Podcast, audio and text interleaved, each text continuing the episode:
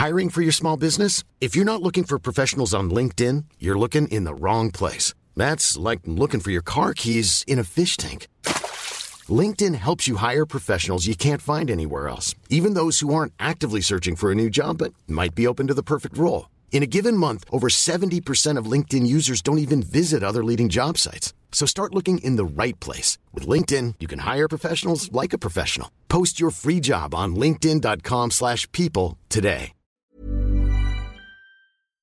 Dans le rendez-vous jeu aujourd'hui, on va vous parler de Silent Hill qui fait son grand retour, du scandale autour de Bayonetta 3, de plein de jeux comme Hell is Others, A Plague Tale Requiem, Marvel Snap et de tout le reste de l'actu jeux vidéo tout de suite.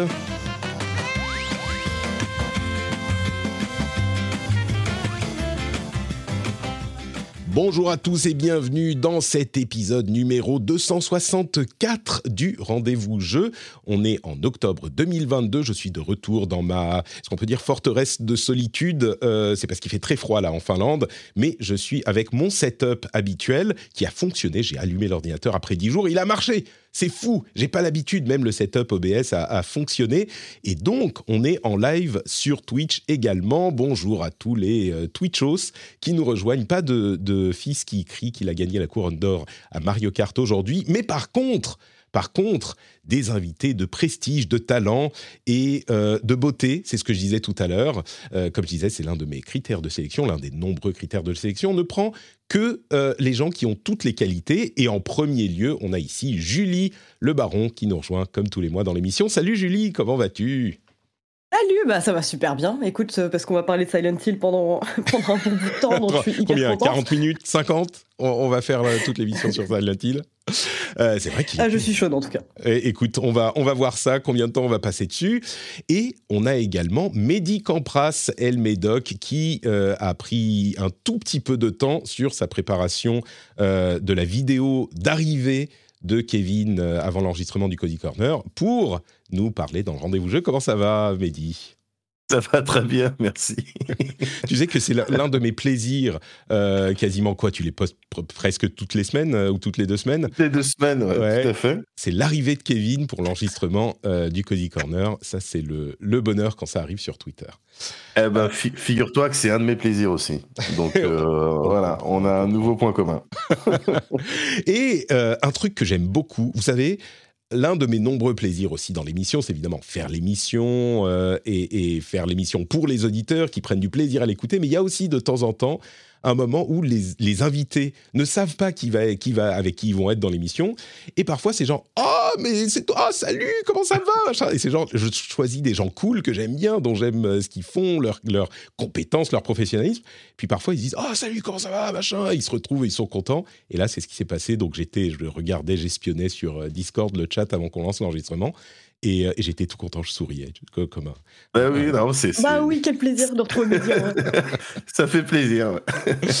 Donc, bah écoutez, on a une équipe qui est euh, partante, partie, euh, partie, partante euh, sur pour parler de toute l'actu. Il faut quand même que je remercie le producteur de cet épisode, Steph Sinalco, notre ami suisse je dis pas de bêtises, oui, il est suisse, Steph, euh, qui soutient l'émission depuis trois ans. Là, c'est son troisième anniversaire de soutien. Il est producteur, donc euh, yes. responsable de cette émission, de cet épisode spécifique.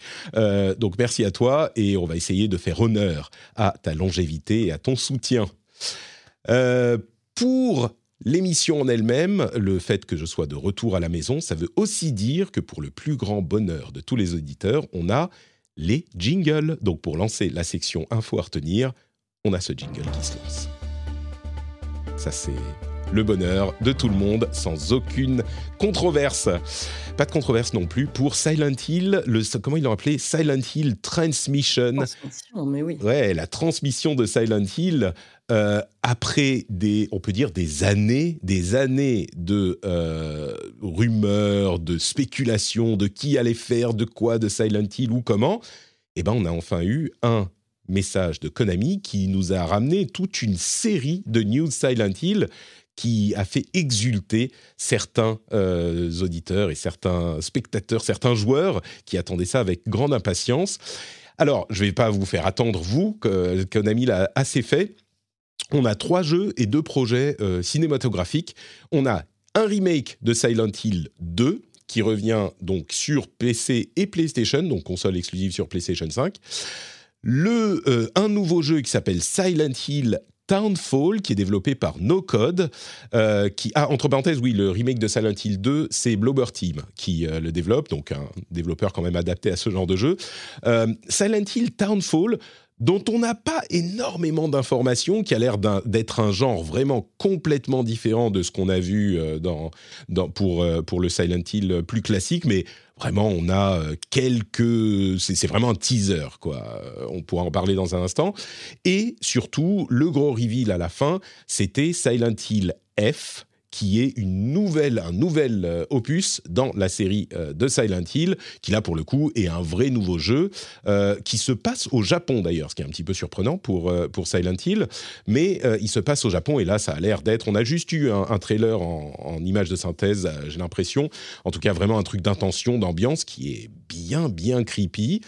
Et donc ça c'est les trois jeux, on va en parler dans une seconde, mais il y a aussi deux projets cinéma, d'une part un deuxième film Silent Hill réalisé par Christophe Gans, qui avait fait le premier, euh, qui était plutôt l'un des rares films jeux vidéo, le premier à être, qui a 15 ans maintenant, à être plutôt apprécié des, euh, des, des, fans. Euh, les adaptations jeux vidéo, on sait que c'est pas toujours très réussi. Là, c'était peut-être pas le plus grand film de l'histoire, mais en tout cas, il respectait bien l'univers de Silent Hill.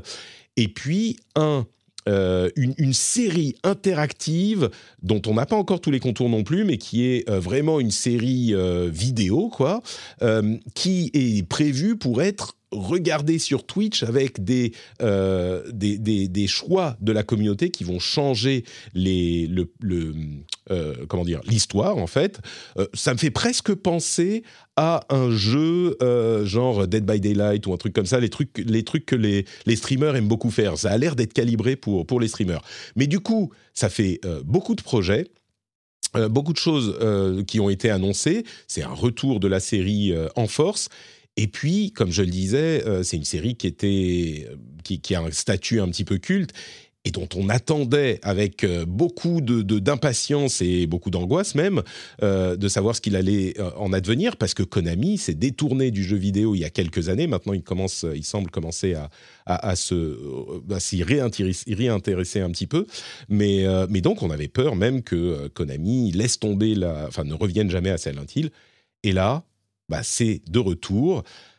Et bah, notamment, euh, Julie, tu semblais dire que toi, euh, tu étais hyper, hyper euh, excitée de, cette, de ce retour. Qu'est-ce que tu as pensé de toutes ces annonces, dis-moi? Eh ben justement, moi, en fait, j'attendais avec un peu d'appréhension cette, cette conférence. Enfin, même si il y avait quand même ce côté assez agréable d'avoir enfin des nouvelles, parce que ça faisait un moment qu'on avait des rumeurs, notamment concernant l'arrivée de la Bluebird Team et le fait qu'ils allaient travailler sur un projet Konami.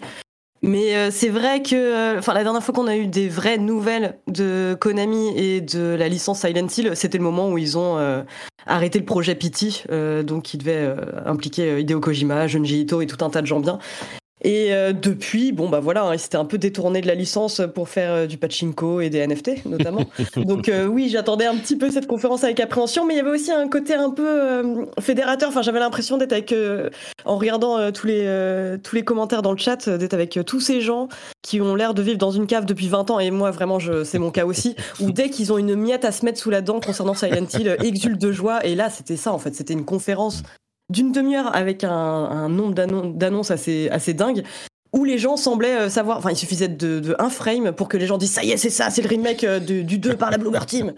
Mais euh, du coup oui oui c'était assez agréable et surtout bah, de voir que les, annonces, hormis quelques trucs parfaitement dispensables comme des planches de skateboard à l'effigie de différents personnages et des peluches excessivement chères, qu'il y avait des vrais jeux derrière quoi. Ouais. Et en soi ouais bah c'est moi, moi en tout cas, je suis euh, ultra euh, excitée par euh, une annonce en particulier, c'est celle de Tonefall en fait, parce que je trouve mhm. que le studio No Code, donc avait fait Stories Untold et Observations, enfin sont très très forts en, horreur psychologique. Le, trailer en soi, on voit pas grand chose, hein, si ce n'est une espèce de télé de poche et une voix off. mais je, je, sais qu'ils sont. Tu sais, ils réussissent à créer une ambiance quand même, rien qu'avec ça. Bah, c'est ça.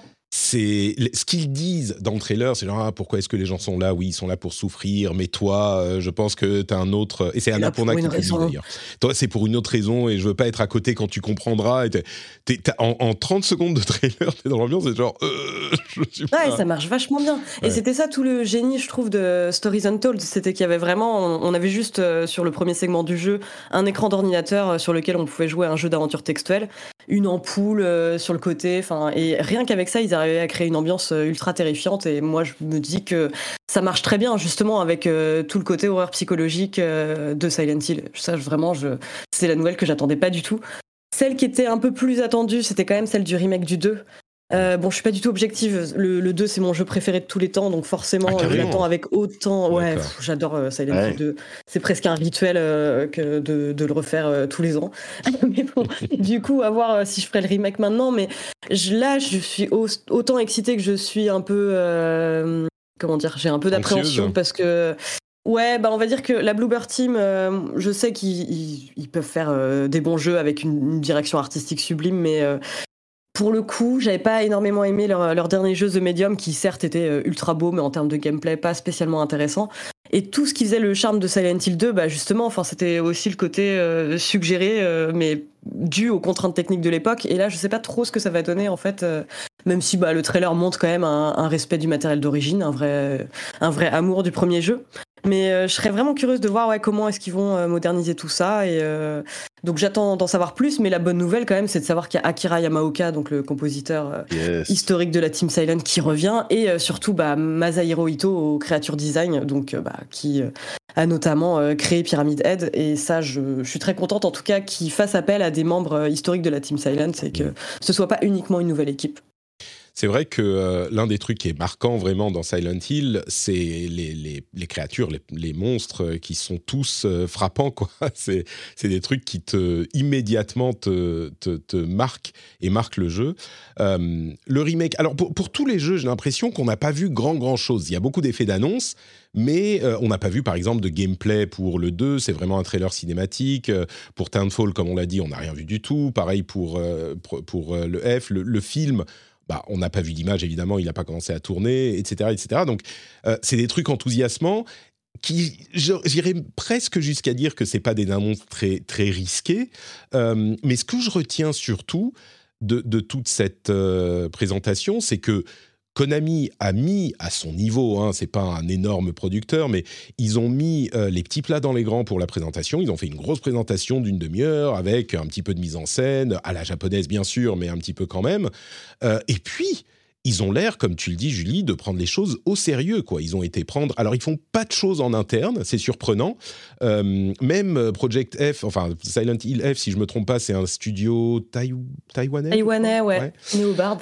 Donc ils font pas euh, les choses en interne, mais par contre ils sont allés chercher des studios qui correspondent en tout cas aux intentions euh, de design, avec beaucoup de respect pour la licence d'origine, euh, et puis ils prennent les choses au sérieux, quoi. Comme tu le disais, ces dernières années, Konami s'était complètement détourné du jeu vidéo, et puis ils faisaient bah, des, des pachinko, des salles de sport et des trucs comme ça. Et là, on a l'impression que, il disait d'ailleurs, l'initiation, enfin le, truc qui a initié tout ça, c'était le, film. Et là, ils se sont dit, bah, on peut pas juste faire un film, on va refaire des jeux. Et du coup, ils se sont mis à faire 40 jeux différents et des planches de skateboard. et, et avec, j'ai l'impression en tout cas vu d'ici, euh, beaucoup de sérieux et de respect. Donc, est-ce que ça veut dire, au-delà de Silent Hill, que Konami se réintéresse vraiment aux jeux vidéo? Euh, C'est tout à fait possible, mais c'est plus. Euh, moi, j'avais beaucoup aimé le 1, le 2, au risque de me, de me faire des ennemis. J'avais été un petit peu, un petit peu rebuté par le, par le début qui était un peu lent. Mais. Pardon, elle va quitter. Mon Dieu, je dois écouter ça. Non, je rigole. et, euh, et, donc, bref, euh, ils ont l'air d'être, euh, d'être, de, prendre les choses à cœur, quoi. Donc ça, c'est plutôt une bonne nouvelle parce que Konami est un développeur historique avec des licences fortes, etc. On en parle régulièrement dans, dans l'émission. Mais...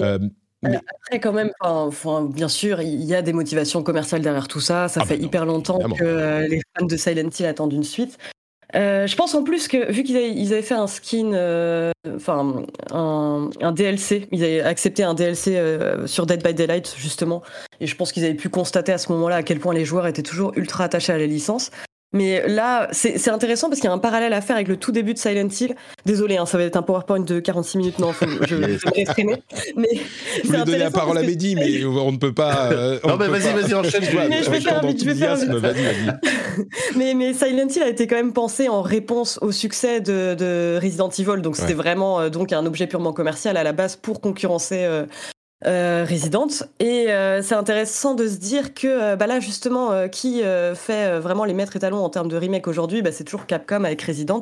Le remake de Resident 2 a eu un gros, gros succès et a entraîné tout un, tout un tas de remakes derrière. Et je pense que bah, ce remake-là, celui du deuxième, va être assez déterminant pour voir justement s'ils réussissent ce pari on pourrait s'attendre à ce qu'il euh, y ait d'autres remakes qui suivent. Quoi. Je, suis vraiment très très curieuse de voir si justement ils vont bien exploiter euh, le filon remake comme l'a fait Capcom avec Resident. C'est presque, on a presque l'impression que Konami, c'est bien une, un running gag dans l'émission, mais Konami s'est réveillé un jour et ils se sont dit mais mais attends mais on aime l'argent, mais on pourrait faire de l'argent et on adore ça. mais c'est fou. euh, Mehdi, il y a des choses qui t'ont marqué du coup toi dans toutes ces dans toutes ces annonces? Euh, bah déjà, je suis content parce que j'avais entendu parler des annonces, mais j'avais pas regardé euh, dans les détails. Et là, vous venez de m'exposer euh, tout ça, donc merci. Et, et, et, ensuite, alors moi, je vous avoue que je suis pas, je suis pas spécialement confiant en fait, je suis euh, ce qu'on a, mais du coup, ça, ça, me fait plaisir parce que là, tu, tu me donnes, euh, vous me donnez l'occasion d'en parler. Donc, je fais partie des die-hard fans de Silent Hill. Et évidemment, le 2, tu disais tout à l'heure, je dis bon ben voilà, il, je sais pas comment il t'a marqué, mais moi, il m'a marqué. Donc euh, voilà, ça fait partie des séries vraiment qui m'ont physiquement, physiquement flingué des frocs. Euh, voilà. Non, mais parce qu'il faut, faut, utiliser les mots au bout d'un moment. Voilà, moi j'ai dégommé, euh, j'ai dégommé des sous-vêtements avec Silent Hill. Et donc, euh, et donc les derniers auxquels j'avais joué, c'était les, les Homecoming euh, je sais pas si ça vous dit quelque chose. Silent Hill Homecoming, c'était sorti sur et le Shattered Memories qui, qui était qui était euh, bon bah, qui, qui, avait des choses à dire, mais mais voilà quoi. C'était à partir du à partir du 4, on va dire. Euh, tout, tout, ce qui, tout, tout, ce dont on parlait euh, autour de Silent Hill, ça m'intéressait plus parce que voilà, c'était, ça correspondait plus. Euh, j'ai l'impression qu'il s'était égaré. Quoi. Le 4, j'avais surkiffé hein, au passage euh, avec ce principe de fantôme qui pouvait venir te traquer jusque dans les, les points de sauvegarde qui normalement c'était établi dans les survival horror que quand tu es dans un point de sauvegarde, on vient, on vient, on vient pas, on vient pas, te, on vient pas sur tes côtes. Et celui-là avec son système de fantôme là, j'avais trouvé ça surkiffant et ce principe de euh, euh, first person quand t'es dans ton appart et puis third person euh, quand tu vas quand tu pars en exploration, c'était vraiment le kiff. J'ai vraiment été marqué par Silent Hill mais là, bon, ils proposent des choses vraiment, j'attends de jouer, quoi. On peut me montrer des trailers, on peut me faire des annonces, on peut même me parler de films. J'avais, j'avais pris du plaisir à regarder le film euh, euh, de, de euh, Gans. En particulier la scène, enfin, vous savez la scène où il retire littéralement l'enveloppe, le, la peau de la ah personne, comme si c'était un kawaii comme si c'était un kawaii et que tu rentrais de, de travail, c'est la fin de la journée, hop, tu retires ton kawaii. Sauf que là, c'est la peau de la femme. Euh, donc j'avais bien aimé ça. Voilà. Mais euh, au-delà de ça, bon, bah, ok, oui, c'était, bon, il y avait un peu de peur, et, etc. Donc j'avais arrêté un petit peu, si vous voulez, d'être hypé par euh, les Silent Hill. Et donc là, ben, là, voilà, c'est avec prudence que je vais attendre, que je vais regarder. Je vais, euh, bah, justement, j'écouterai les retours de Julie sur tout ce qui sort. Euh, euh, et puis voilà, avant de, de, redonner ma confiance, si vous voulez, parce que ça fait mal, ça fait mal au cœur, effectivement, d'être à fond euh, dans une licence, d'être à fond dans, dans un éditeur, dans un développeur, Konami en l'occurrence, pour Silent Hill, mais aussi pour Suikoden et, et d'autres choses comme ça. et de voir au fil des années, oh, euh, voir la, la, boîte prendre des décisions un petit peu aléatoires, en tout cas qui vont mmh. pas dans le sens que j'aurais aimé. Donc euh, voilà, je donne, je donne plus mon cœur euh, comme aussi facilement. On va dire. non, mais t'as raison, t'as raison. Ils nous ont tellement déçus de ces dernières années. Moi, le, le, seul truc, en tout cas, qui fait que j'ai encore envie d'y croire, c'est, bah, en fait, ils avaient donc complètement dissolu la Team Silent, donc qui a créé les, équipes japonaises donc qui ont participé à la création des premiers jeux. Après, c'est pas non plus une entité homogène, hein, c'est des personnes qui ont changé au fil des années pour plutôt embaucher bah, des développeurs occidentaux qui n'avaient pas forcément la même vision de, Silent Hill. Et là, le fait qu'il fasse appel à des développeurs historiques de la franchise, pour moi, les signaux vont dans le bon sens. Mais après, oui, oui, je suis d'accord avec toi. Hein, je vais pas leur donner mon cœur comme ça. Là, je suis intrigué. et, mais en même temps, je me prépare à me faire broyer le cœur en miettes. Ouais. Et, puis, et puis, c'est vrai que Yamaoka, enfin, là, voilà, ça fait plaisir. C'est quelqu'un que j'aime bien. C'est quelqu'un que j'avais eu l'occasion de croiser. J'étais monté sur scène avec lui à l'occasion des 5 ans de la chaîne oh, No Life. Eh ouais, euh, on avait fait un spectacle et tout. Et il était venu, il avait fait de la guitare. C'était le kiff. J'adore ce, j'adore sa musique qui apportait tellement, tellement, tellement. Euh, au Silent que ouais évidemment, je suis curieux. Évidemment, j'ai envie de. Mais voilà, oui, effectivement, je vais attendre un peu. Je vais, je vais regarder. Un peu, un peu de euh, prudence. Oui, vas-y, vas-y. Bah, un truc concernant le film, moi, je suis assez d'accord avec toi. Enfin, c'est, facile de dire que c'est un des rares, euh, une des rares adaptations de jeux vidéo réussies en film parce que. T'as remarqué que, j'étais prudent quand même sur le. Oui, c'est ça. Tu l'as dit très poliment. bah, c'est le seul à pas, enfin, en tout cas, le seul de mémoire à pas être une grosse catastrophe dans le sens où on sent quand même que Gans, c'est, euh, quand on voit la, la, concurrence, la concurrence en face dans les adaptations de vidéos effectivement, c'était bah, pas non plus impossible de faire un truc. Euh. et euh, puis en plus, il suffit de l'entendre un peu euh, discuter de la série pour comprendre, enfin de la licence pour comprendre que c'est un, vrai fan, qu'il n'avait pas vraiment vocation à faire une adaptation au sens strict d'un jeu en particulier, mais plus d'une ambiance, du sentiment de malaise qu'on pouvait avoir en tant que joueur et le transposer à l'écran. Enfin, même si on retrouve quand même les grandes lignes directrices du scénario et c'était quand même surtout, je trouve, un bel hommage esthétique et en termes de mise en scène à, à Silent Hill mais Silent Hill en tant que franchise plutôt que le premier jeu. Et vraiment, enfin là, je, suis contente en tout cas qu'il en fasse un deuxième, même si celui-ci apparemment reprendra beaucoup plus euh, fidèlement euh, le deuxième épisode. On verra ce que ça donne. On a peu de dates hein, dans tout ça. Je crois que la seule date qu'on a, c'est même pas. Je croyais que pour le. Si c'est vrai, on a 2023 pour, Ascension. Pour Ascension, ah d'accord. Moi j'allais dire le remake. Euh, je croyais qu'on avait 2023, mais je me trompe peut-être. Donc vraiment, ils ont été, euh, ils ont été assez. Oui, c'est ça. Non, on n'a pas de date. Pas de date pour le remake non plus. Pas de date, ouais. Juste, euh, on sait que ce sera euh, exclu PS. Enfin, non. Exclu, console. Ce sera sur PS5 et PC. PC, ouais. Tout à fait. Bon bah écoutez, en fonction de votre, votre, comment dire, votre caractère, soit vous voulez être euh, convaincu, ou en tout cas vous voulez euh, être, euh, avoir le cœur plein d'espoir et y croire, ou alors vous êtes un petit peu plus, vous gardez votre cœur dans votre poitrine protégée et vous ne voulez pas vous emballer et vous attendrez un petit peu plus d'informations.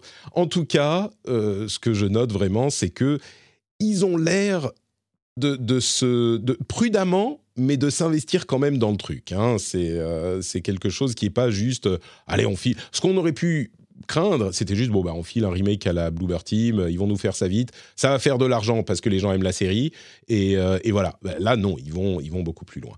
Il est tout à fait possible que ça soit, comme ils l'ont dit à demi-mot, juste il y a un film qui sort, alors comment on peut capitaliser sur le film? Allez, on va filer avec trois studios, des studios qu'on connaît quand même, mais bon, on verra. J'avais peur, euh, j'avais vraiment peur que ce soit que des skateboards et des, figurines, moi, pendant, enfin, vraiment, ouais. ça commence. mais, euh, mais on, s'est pas trop attardé sur Silent Hill F. Mm. C'est juste euh, autant Bluebird Team et No Code sont des. Il y a peu de choses à en dire, hein, mais vas-y, ouais, pardon. Bah c'est ça, mais c'est juste que je suis quand même assez curieuse, enfin, de la transposition justement au Japon, parce que c'est vrai mm. que l'Amérique moderne, c'est quand même un truc qui fait partie de l'ADN de Silent Hill.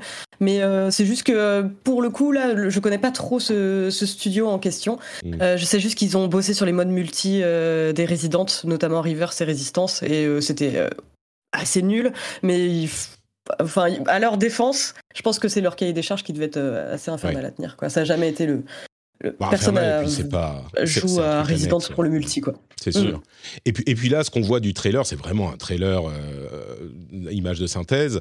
c'est ambiance et note d'intention, euh, franchement, qui fonctionne super bien. Moi, je trouve qu'il y a des choses, euh, des, choses que font Silent Hill qui sont qu'on voit pas vraiment ailleurs. C'est des, des, choses bizarres dans le style de l'horreur très clairement, qui s'est un petit qui a bifurqué de Resident Evil avec des trucs. Euh, enfin, ce qu'on voit, je vais pas vous spoiler le. S'il y a un truc à voir, c'est celui-là, le trailer de Silent Hill F, parce qu'il y a au niveau imagerie des choses que, euh, qui, sont originales, bizarres, et qui donne la chair de poule, quoi. Il y a vraiment des, des, moments où tu dis, oh, qu'est-ce que c'est que ça?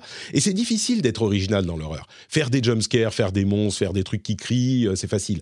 Faire des trucs qui, qui sont angoissants, euh, creepy, qu'on n'a jamais vu ailleurs, je trouve que c'est pas évident. Et c'est un truc que Silent Hill fait, fait assez bien, enfin, traditionnellement assez bien fait. Et là, au moins, il y a ça. Bon, maintenant, on n'a pas vu une image du jeu, donc. Bref, voilà pour cette conférence Silent Hill. Qu'est-ce que ça donnera Rendez-vous dans quelques mois, un an, deux ans, euh, pour des réponses plus concrètes? Le deuxième gros sujet dont je voulais parler euh, aujourd'hui, c'est le scandale Bayonetta 3 qui était un petit peu plus spéculatif jusqu'à un article de Jason Schreier qui a été publié hier, je crois, euh, de Bloomberg, qui clarifie un petit peu la situation. Mais du coup, je vais euh, vous, expliquer en deux mots. Hein. On va pas faire très très long là-dessus non plus, mais euh, y a, ce qui s'est passé, c'est que Bayonetta 3 change d'actrice principale pour la voix de Bayonetta. On avait très peu de détails sur les raisons euh, jusqu'à la semaine dernière, quand l'actrice principale Elena Taylor a publié sur Twitter une série de vidéos euh, disant que euh, Platinum avait fait une offre insultante pour elle au niveau du montant qu'il lui proposait, qu'elle avait contacté Hideki Kamiya, le directeur, et qu'ils avaient ensuite proposé 4000 dollars pour l'intégralité du doublage euh, de Bayonetta, de la, du personnage de Bayonetta, ce qu'elle avait refusé parce qu'elle trouvait ça euh, insuffisant largement insuffisant. Et donc, elle a fait une série de vidéos sur Twitter pour dire, euh, pour raconter cette histoire en disant bon bah moi je m'en fous du NDA, je vais, je dois vous le dire quand même. Il faut que la vérité sorte. Et euh, elle, a, également appelé au boycott du jeu. Et elle a mis un petit peu la nouvelle actrice Jennifer Hale, qui est une actrice euh, voice actor de jeux vidéo assez connue, euh, elle a mis un petit peu sous le bus en disant Bon, ok, très bien, elle peut faire son boulot, mais elle a aucun droit de dire quelle est la voix de Bayonetta, elle n'a pas le droit de signer des trucs dans des conventions, c'est moi qui ai créé le personnage de Bayonetta, enfin, c'est moi qui lui ai donné vie. Euh, et donc, voilà, je suis outré. Elle a conclu avec une quatrième vidéo en disant euh, je, vous laisse avec les mots du, plus grand penseur euh, moral de l'histoire, Jésus-Christ. Elle a raconté l'histoire de, de, Lazarus et, et, de sa descente aux enfers. Donc, bon un petit peu bizarre. Est-ce que tu dis euh, ça comme si c'était normal oui, Bah euh, voilà, disons que. Euh, mais le truc, c'est que ce que ça a provoqué, c'est une levée de bouclier contre Platinum, assez unanime. J'ai eu l'impression quand même des réactions assez fortes des fans qui étaient outrés de ce qui s'est passé, du traitement qu'ils ont réservé à, à, Taylor, et, donc une campagne presque, enfin pas de harcèlement, mais enfin si, elle a quand même reçu beaucoup de, de harcèlement Jennifer Hale. Platinum euh, s'est fait euh, plus que remonter les bretelles. Et on a eu donc, euh, c'était l'ambiance jusqu'à il y a deux jours, et le reporting de Jason Schreier qui semble clarifier un petit peu la situation, ou en tout cas qui apporte des informations supplémentaires et contradictoires, réfutées ensuite par Elena Taylor, qui dit que Platinum a proposé à Taylor le rôle avec non pas euh, 4000 dollars, mais 3 à 4000 par session, et il y avait au moins 5 sessions, donc au moins 15 000 dollars, qu'elle a refusé, qu'elle voulait au moins un, chèque à 6 chiffres, donc au moins 100 000, et des... Euh, des, des, residuals, des royalties euh, pour le jeu, s'il fonctionnait très bien. Euh, et qu'ils ont là refusé, et qu'ils ont, euh, après ça, après avoir refusé, ils ont, allé ils ont été chercher, relancer un casting et ils ont été chercher quelqu'un d'autre. Euh, et en plus, ils ont quand même proposé une session en caméo à Elena Taylor pour donc 3000, 4000 dollars, ce que c'était, en, une session, ce qu'elle a refusé. Et ensuite, elle a fait sa vidéo. il ajoute aussi des informations qui étaient disponibles même avant ça, c'est-à-dire que la partie, l'autre partie de la discussion qui a eu, qui a eu lieu, c'est que euh, c'est le traitement euh, et le travail des euh, acteurs, des voice acteurs du jeu vidéo, qui sont, selon les premières réactions et un petit peu ce qu'indique Elena Taylor, très mal payés, exploités, etc. un des éléments qui était disponible notamment dans l'article de Polygon sur le sujet juste après les vidéos de Taylor, c'est que la guilde, donc le, syndicat euh, des travailleurs de ce domaine de télévision, euh, jeux vidéo, radio, tout ça, établit des tarifs qui sont établis, qui sont de 1000 dollars par session d'enregistrement, par journée d'enregistrement de 4 heures. Euh, et que ça, c'est le tarif minimum. Après, ça peut aller plus haut, mais c'est le tarif minimum. Euh, et il y a d'autres acteurs qui ont dit, alors moi, on m'avait proposé ceci, cela. Certains ont dit, oui, effectivement, il y a des tarifs de ce type-là. On m'avait proposé 4000 pour l'intégralité du jeu. Mais un élément qu'on n'avait pas, c'était combien de jours ça représente, ça. Et euh, il, s'avère que Elena Taylor, pour doubler Bayonetta dans le 1 et le 2, elle avait fait 4 sessions de 4 heures pour le 1 et 4 sessions de 4 heures pour le 2. Donc, euh, ce n'est pas des, journées de travail euh, interminables non plus, c'était 4 sessions, même pour un, jeu aussi, euh, entre guillemets, long, ou un doublage, un personnage principal pour un jeu comme ça. Bref, ça c'était la base du truc je suis curieux d'avoir de, votre réaction. Euh, moi, je me suis un petit peu euh, fighté dans le Discord avec les, les, les, patriotes, enfin les patriotes et les auditeurs dans, le Discord, euh, parce que j'avais un avis qui n'était pas du tout aligné sur, pour une raison qui est un petit peu presque annexe. Mais, mais je suis curieux de savoir votre, votre réaction sur cette histoire, si vous en avez une, parce qu'on n'est pas obligé d'avoir un avis là-dessus. Mais je redonne la parole à Julie, du coup. Qu'est-ce que tu en as pensé, toi, de, de tout ce scandale? Le truc, euh, c'est qu'en plus, euh, là, on est encore à un stade où c'est euh, la parole de Taylor contre celle de Camilla, parce que si je ne m'abuse, elle a, décrit dans l'article de Jason Schreier que pour elle, c'est un mensonge, le fait qu'il lui ait proposé 15 000 dollars. ce qu'elle a dit, c'est c'est un, un tissu de mensonges, et maintenant, je voudrais oublier cette histoire et revenir au théâtre. Bah c'est ça, donc du coup, enfin c'est difficile. Bah bien sûr, hein, si euh, la, vraie proposition c'était 4000 dollars pour l'ensemble du jeu, euh, c'est quand même du foutage de gueule dans le sens où, bah quand même, euh, la plupart des comédiens de doublage avec qui j'ai eu l'occasion de discuter ont tendance à ne se contentent, enfin se contentent rarement de travailler dans le jeu vidéo parce que c'est pas ça qui paye leur facture. dans le sens où bah il y a pas seulement les sessions studio, hein, il y a aussi toute la préparation, la préparation au rôle, etc. Mais ouais, moi je serais vraiment curieuse de savoir bah, quelle était la réelle somme proposé par, euh, par le studio Parce que là, pour l'instant, en fait, on ne sait pas. Enfin, on sait juste que Camilla avance. Est-ce que Taylor avance d'une autre part Mais pour l'instant, oui, c'est difficile. Moi, j'ai tendance à faire confiance à Schreier. Hein. S'il écrit quelque chose, généralement, il est sourcé et bien sourcé, Schreier. Tu vois, c'est un type qui. Ah oui, oui, mais ce que je veux dire, c'est. Euh, oui, oui. C'est ça, oui. Les personnes, je comprends tout à fait hein, qu'elles n'aient pas voulu être identifiées. Euh, etc. Donc, euh, mais euh, il a aussi écrit que Taylor euh, décrivait que c'était un, tissu de mensonge. Quoi. Donc pour l'instant, enfin, ça reste quand même à prendre avec des, des, pincettes. Moi, je trouve ça intéressant que ça mette justement en lumière le, le, le travail de comédien de doublage parce que finalement, on en parle assez assez peu. Enfin, c'est le genre de choses dont le genre de métier dont on parle quand ils réussissent vraiment leur taf. Ou, euh, mais, euh, mais honnêtement, on, sait peu de choses, je trouve, sur, sur leurs conditions de travail. Et je trouve ça, euh, bon, bah voilà, s'il faut retenir quelque chose de ce scandale de positif, c'est plutôt qu'on on, parle, enfin, enfin de ça. Après, en soi, enfin sur, sur l'affaire en soi, moi, j'ai pas grand chose à dire dans le sens où. Enfin, je comprends Taylor si effectivement la somme est aussi ridicule qu'elle qu'elle le prétend. voilà quoi. Mehdi, tu as, as, des commentaires dessus ou? Euh, ben moi, si s'il y a un truc que je dois retenir de ça, euh, c'est que on est euh, quand même déjà merci encore d'avoir résumé et puis à vous deux d'avoir commenté cette affaire parce que j'avais suivi ça de loin mais pas trop pas trop en détail. Et donc grâce à vous maintenant je suis un petit peu plus au fait.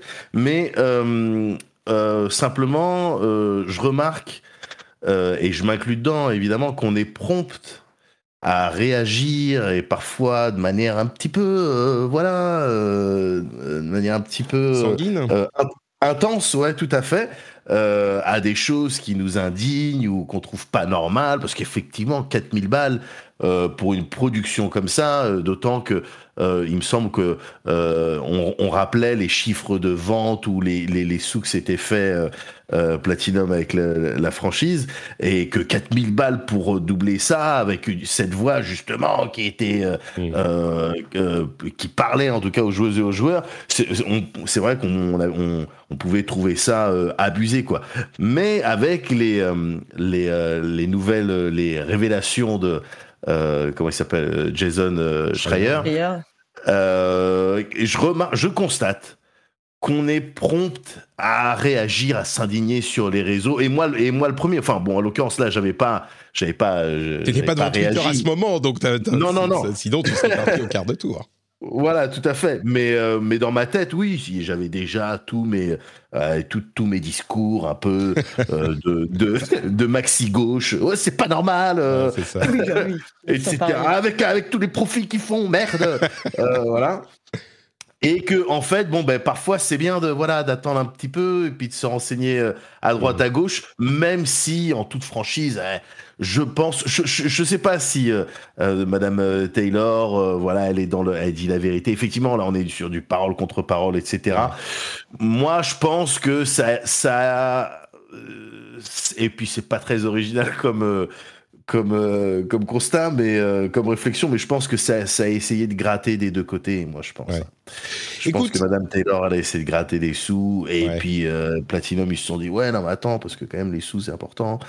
Donc, on a de l'argent, c'est ça, tu sais, il faudrait que j'ai un, c'est ça qu'il faut pour, pour moi comme jingle. Tu te réveilles, ouais, c'est ça, tu te réveilles dans le, mais, mais attends, mais j'aime l'argent euh, écoute, moi j'ai un petit peu, euh, j'ai un petit peu, comme je disais, un avis. Je vais, je vais, vous, le sentez arriver. Euh, il y a quelqu'un qui, là, tout à coup, va sortir du bois et c'est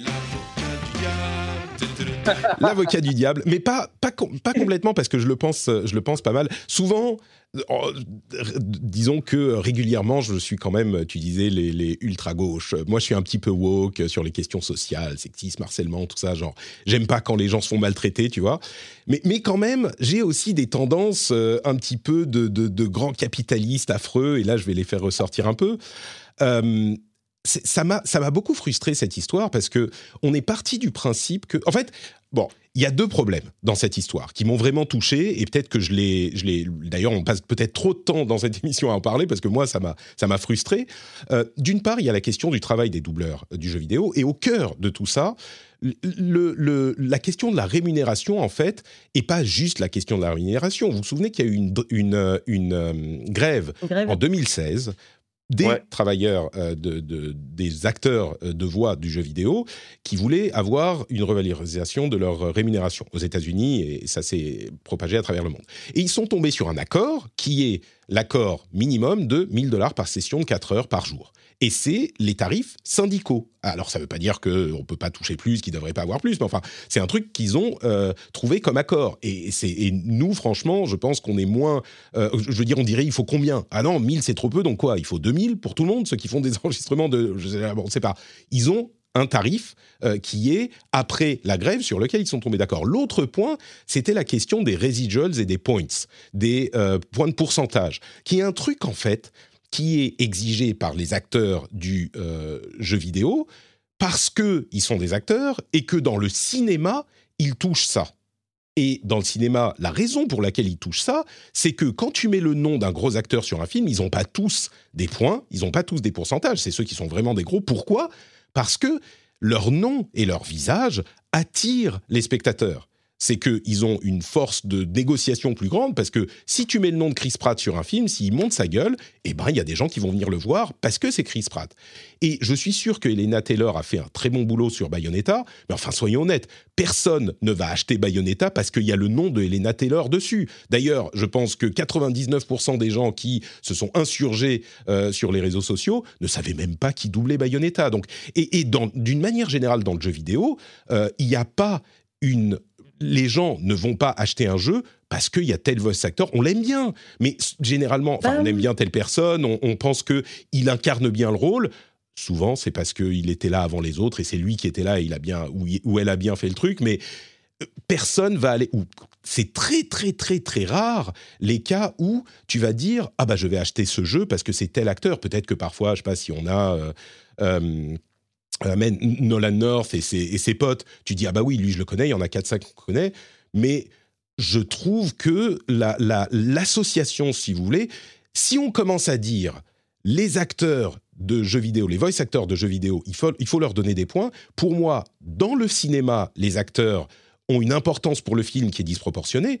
Dans le jeu vidéo, ils sont pas plus importants qu'un compositeur ou qu'un designer ou qu'un art directeur ou enfin on n'est ah, pas dans le même type hmm. de, de, proportion d'importance. Oui, Julie, je te laisse. Euh, bah, je suis. Arrête, Siri. Je suis ah, c'est Siri qui parle. Je me disais, je me fais contredire par un ordinateur.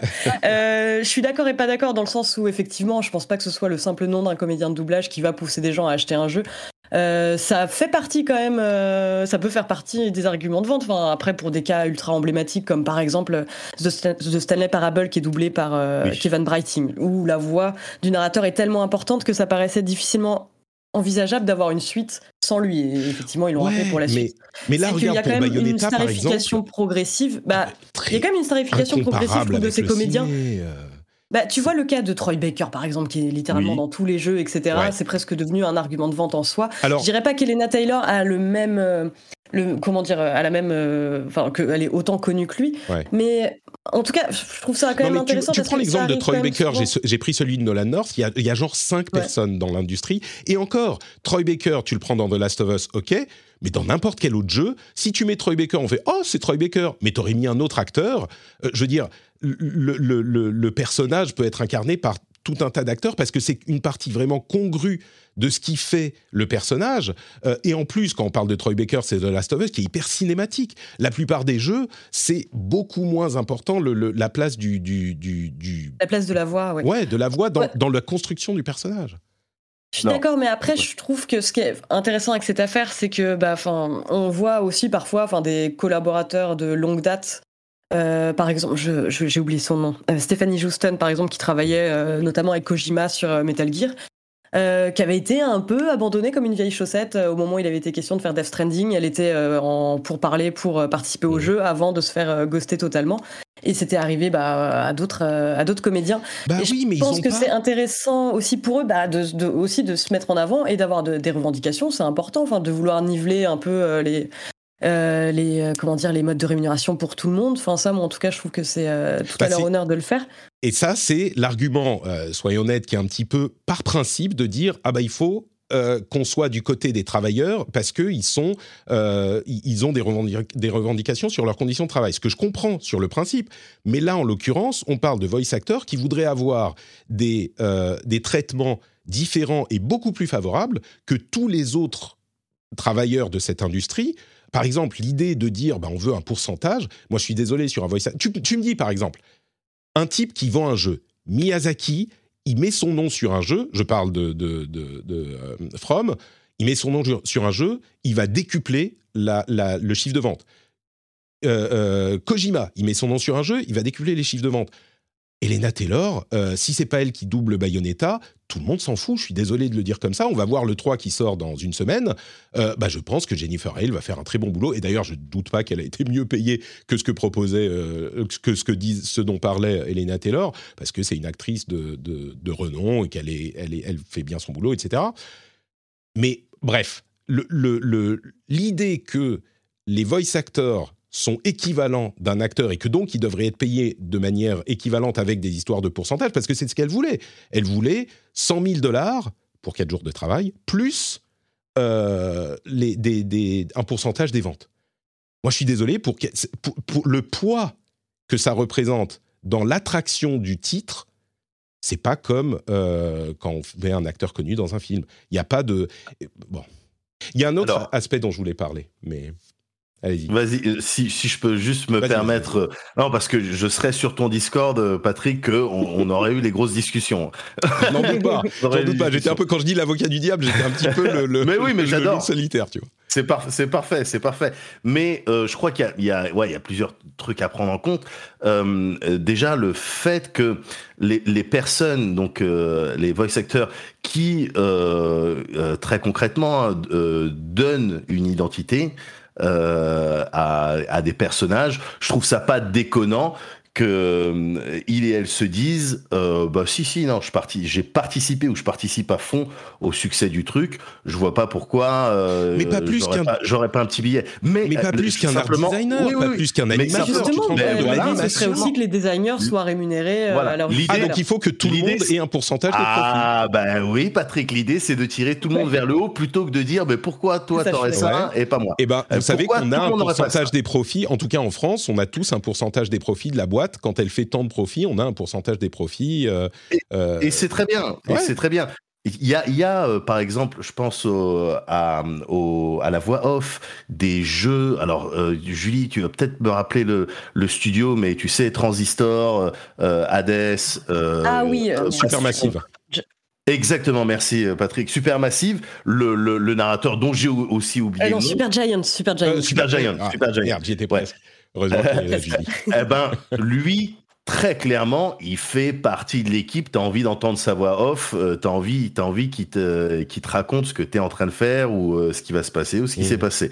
Euh, donc, euh, t'as Mais comme tu ça, que voilà, personne maintenant d'autre le, peut faire, peut faire une voix le comme jeu. ça? Alors, euh, euh, plein de gens peuvent le faire, mais il se trouve que bah, c'est cette personne qui a fait ça. Et maintenant, euh, on peut pas nier qu'elle apporte quelque chose, sa personnalité, quelque chose à des personnages. Le, le, le, le second truc euh, euh, que je voudrais évoquer, c'est tout à l'heure, tu parlais de Chris Pratt.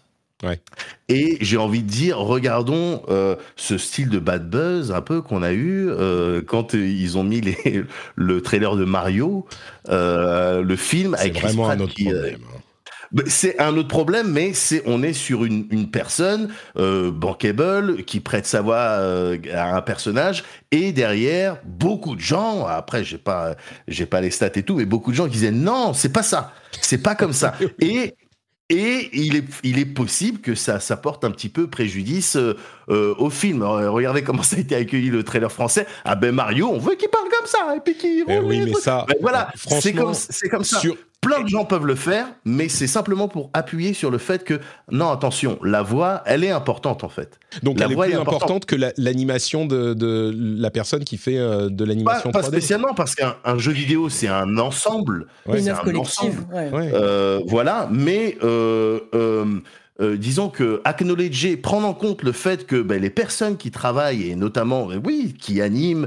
euh, qui trouvent les, les game mechanics, ou qui doublent et qui donnent une personnalité, une épaisseur de la 3D à des personnages, ben, euh, évidemment qu'elles participent à tout ça, et Ouais. que ben, pourquoi pas? Pourquoi est-ce qu'elles pourraient pas se prendre un petit billet? Voilà, après, voilà, il y a- voilà. Il y a deux choses que je voudrais dire. Sur la question de Mario, c'est vraiment un, un- un- un- comment dire, un coup de, je sais pas, de Trafalgar, de, de, de- parce que c'est une question vraiment différente. C'est un, un- ou à vrai dire, peut-être même que c'est lié. C'est un affect qu'ont des joueurs pour un truc qui est impossible à, tra- à traduire en film. Parce que ce qu'on connaît de Mario, c'est trois voix débiles qui font euh, It's me, Mario et Wahoo Exactement. Tu vois? Et le truc, c'est que tu peux pas faire un film avec ça. Ou en tout cas, c'est pas le film qu'ils ont choisi de faire. Donc, cette, ce, ce- ce mini-scandale qui en était même pas vraiment un, les gens disent Oh, bah, oh, faudrait qu'on ait Wahoo et Ça n'a pas de sens. Enfin, soyons sérieux deux secondes. Là, Bah, c'est un, aurait- film qui s'adresse. Enfin, je veux dire, ils font un film Mario. C'est pas un film qui s'adresse à des gens qui connaissent pas Mario et puis qu'on va Non. essayer de faire rentrer dans le Mais ce que je veux dire, c'est un film s'adresse directement aux joueuses et aux joueurs. Bien Donc, sûr. Il Mais ce s'agit c'est que de leur donner des choses pour leur rappeler. Après, oui, mais t'es pas obligé je- de faire exactement du fan service sur ce truc. Mais pas le- obligé. non, mais le plus important là-dedans, c'est que les la- cette voix-là, quand c'est un effet qui dure trois secondes dans un jeu où il y a plein d'actions, ça passe. Mais tu peux pas faire tout un film avec euh, Bonjour, je suis Mario. Comment ça va, les amis? Au bout de- d'une Ouais, demi-heure, tu, tu moi, te- ça me te- ferait. Bon, ça te ferait peut-être rire, mais, fait rire. mais je crois que c'est Voilà. pas très sérieux pour un film. Mais à la limite, même, ça, ça touche à quelque chose de plus profond. C'est pas l'intention de l'équipe de prod, de l'équipe de réal, du réalisateur. Il veut pas faire ça. Et c'est pas à nous de choisir ce qu'ils veulent faire Ah, ou mais pas.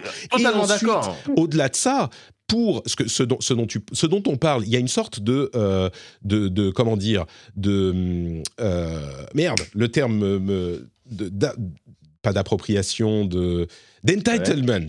Des joueurs qui disent oh ben non moi j'ai cet acteur je veux cet acteur. Mais c'est pas toi qui fais le jeu c'est le, réalisateur du jeu, la boîte qui produit le jeu, qui va décider quel acteur on veut, combien on veut mettre d'argent là-dedans, et quel... D'ailleurs, je vais le dire en deux secondes, parce que c'est plus aussi important maintenant qu'il y a eu l'article de Bloomberg, mais Elena Taylor, moi je suis allé regarder, je me suis dit, ah bah ça se trouve, elle est hyper connue, elle est hyper... euh, elle, elle joue hyper bien, c'est une grande actrice, ou j'en sais rien, elle peut exiger euh, beaucoup d'argent. La nana, elle a rien fait depuis 2014. Ces deux derniers titres et, ces deux derniers euh, euh, crédits dans le jeu vidéo, c'était Bayonetta et Bayonetta 2 en 2014. Tu regardes son compte Twitter, il y a rien du tout. Il y a y a un an, une, enfin non, pardon, en juin, euh, elle joue Marie, Magdalene dans une production super chrétienne qui fait des, reproductions de la Bible pour des familles et des communautés. à part ça, il y a un truc genre il y a un an, un petit théâtre. Dans son CV sur son site, il y a des des, productions dont la moitié au théâtre, c'est l'école dans laquelle elle était, parce qu'elle se présente genre, moi j'ai travaillé mon craft pendant sept ans dans telle école incroyable et avec telle... Alors tu dis, oula, ok, peut-être que... Mais ce que je veux dire par là, c'est pas juste pour la descendre, elle, on s'en fout, moi je m'en fous d'Elena Taylor, mais euh, l'histoire me paraissait bizarre. La manière dont elle l'a présentée, mm. ça me paraissait bizarre. La manière dont elle a l'air d'être une... Enfin, je suis désolé, mais c'est pas une actrice, la nana. Elle parle jamais de son travail, euh, elle parle... Et donc, c'est quelque chose qui m'a je, vais te laisser parler dans une seconde.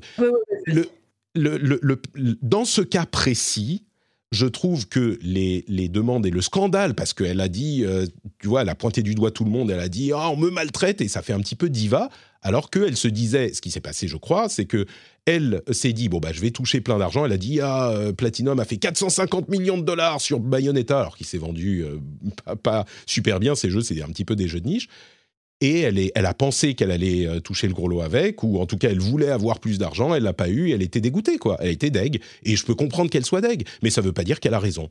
Donc euh, voilà, moi c'était ma conclusion là-dessus. Alors ouais, et je pense pas. mais c'est quoi cette émission de droite là, me dit-on sur Twitch? Eh, Ça arrive de temps en temps, j'ai parfois la gauche arrive, la gauche arrive. Ouais, la gauche non, moi je voulais juste dire. et je vous laisse conclure parce qu'on va avancer. Je comprends tout à fait ce que tu veux dire. Enfin pour moi c'est une, une affaire aussi qui va euh, au-delà de la simple personne d'Elena Taylor, c'est que effectivement comme tu le dis, on met un nom comme celui de Kojima ou Miyazaki euh, sur, euh, sur un jeu et ça peut permettre d'en vendre des palettes. Oui, c'est sûr, mais après, on ne devrait pas rémunérer euh, les, les développeurs et personnes qui participent donc à l'élaboration d'un jeu vidéo parce que Miyazaki et Kojima, sans leurs équipes, ils sont rien. Il faut des gens pour, pour servir leur vision. Et il faut que ces personnes soient justement rémunérées. Les voice actors, ils disent on veut de l'argent, on veut beaucoup d'argent, on veut plus d'argent, on veut des pourcentages si le jeu se vend bien. C'est eux qui présentent les choses comme ça parce que c'est comme ça que ça se passe dans le cinéma. Je le sors pas de nulle part, moi, cette histoire. Tu vois, je l'ai pas. Oui, oui. mais je veux dire, ça me paraît, euh, ça me paraît euh, logique et légitime, en tout cas que, et je parle pas d'Elena Taylor en particulier, mais euh, de mettre en lumière le fait qu'un jeu vidéo n'est pas l'œuvre d'une seule personne et que ces personnes devraient donc, à juste titre, être rémunérées et entendues sur leur je je pense qu'on peut, peut tous les trois se mettre d'accord sur euh, le fait que là cette histoire en particulier bon on sait pas c'est peut-être euh, trop demandé c'est peut-être euh, pas honnête d'un côté ou de l'autre mais que de manière générale on m'a toujours répété je crois que c'est quelque chose de plutôt vrai que le sound design de manière générale sur un produit culturel comme un jeu vidéo, une œuvre culturelle comme celle d'un jeu vidéo, ben ça participe vraiment à 50% de l'expérience. Ce que tu entends, ce que tu entends en termes de son et de voix, etc., ça participe grandement à l'expérience.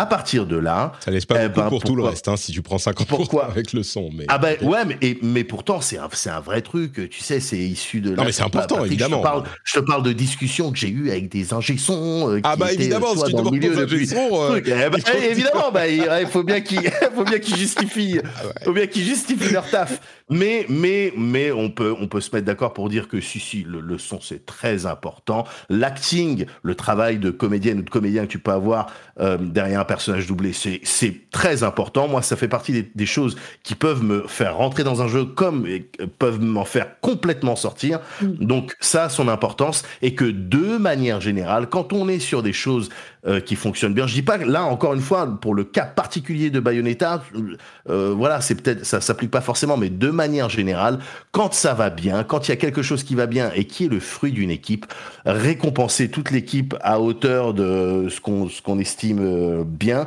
je trouve que c'est pas déconnant quoi. C'est euh, c'est bien, c'est ça, c'est mieux, ça évite ce genre de, de petit bad buzz. D'accord.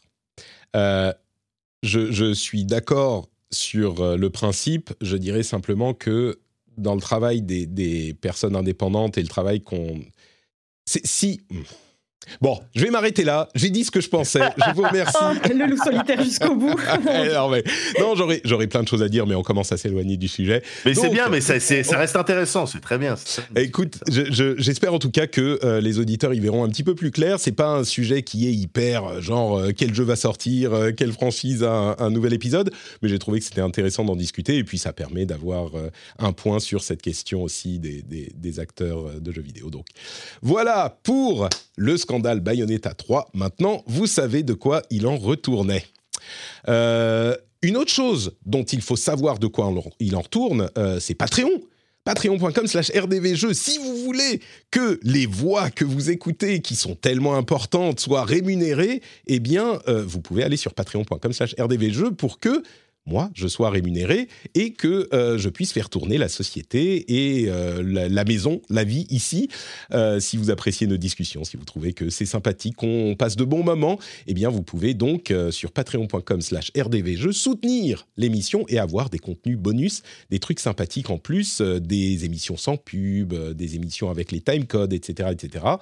Et donc, il suffit d'aller sur patreon.com slash rdvjeux si vous soutenez la gauche woke et la droite euh, macroniste, non, capitaliste, euh, macroniste, macroniste, est-ce que c'est la droite vraiment Peut-être. Oh oui, c'est la droite. Je fais de la provoque, je fais de la provoque, mais non, mais c'est le, le, le, centre, c'est le centrisme. Voilà. des bagarres ni droite ni gauche, ni droite ni gauche. Euh, en tout cas, tout le monde, tout le monde se retrouve sur Patreon, patreon.com/slash rdv jeux. Allez-y faire un tour, il y a des trucs plutôt sympathiques là-bas. One size fits all seemed like a good idea for clothes. Nice dress. Uh, it's a it's a t-shirt. Until you tried it on. Same goes for your healthcare. That's why United Healthcare offers a variety of flexible, budget-friendly coverage for medical, vision, dental, and more. So whether you're between jobs, coming off a parent's plan, or even missed open enrollment, you can find the plan that fits you best. Find out more about United Healthcare coverage at uh1.com. That's uh1.com. Hiring for your small business? If you're not looking for professionals on LinkedIn, you're looking in the wrong place. That's like looking for your car keys in a fish tank. LinkedIn helps you hire professionals you can't find anywhere else, even those who aren't actively searching for a new job but might be open to the perfect role. In a given month, over 70% of LinkedIn users don't even visit other leading job sites. So start looking in the right place. With LinkedIn, you can hire professionals like a professional. Post your free job on linkedin.com slash people today. On continue avec les jeux auxquels on a joué en ce moment.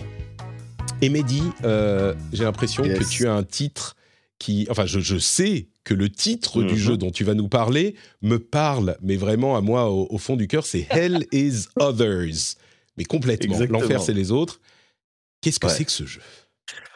Alors, mais figure-toi, là, Patrick, je vais te parler d'un jeu. À la toute base, je comptais te parler de Darkest Dungeon 2, parce que la dernière fois qu'on s'était vu, je t'avais parlé de Darkest Dungeon 2, là, ils ont fait une mise à jour et ils m'ont reset toute ma progression, mais c'est, ça reste mortel. mais en fait, non, je vais pas faire ça. Là, je vais te parler d'un jeu euh, auquel j'ai même pas encore joué, en fait. Enfin, si, j'ai joué à la démo. Euh, ces dernières semaines, je sais pas si vous avez vu, puis bon, ça fait euh, ça fait un bail que, que c'est comme ça, mais il y avait il y avait quand même pas mal de démos sur Steam, de petits jeux indés. Euh, on a pu se faire plaisir de manière générale, et moi en particulier sur Hell is Others. Donc laisse-moi retrouver le nom du studio développé par Strelka Games. Qu'est-ce que c'est? Encore une fois, j'ai joué qu'à la, dé, démo, hein, mais il sort tout à l'heure là, Patrick. Il mhm. sort tout à l'heure et je vais être Donne envie, donne envie aux gens, vas-y. Alors, alors, comment je vais décrire ça? Je dirais Twin Stick. C'est un, c'est un Battle Royale Twin Stick Top-Down Shooter roguelite.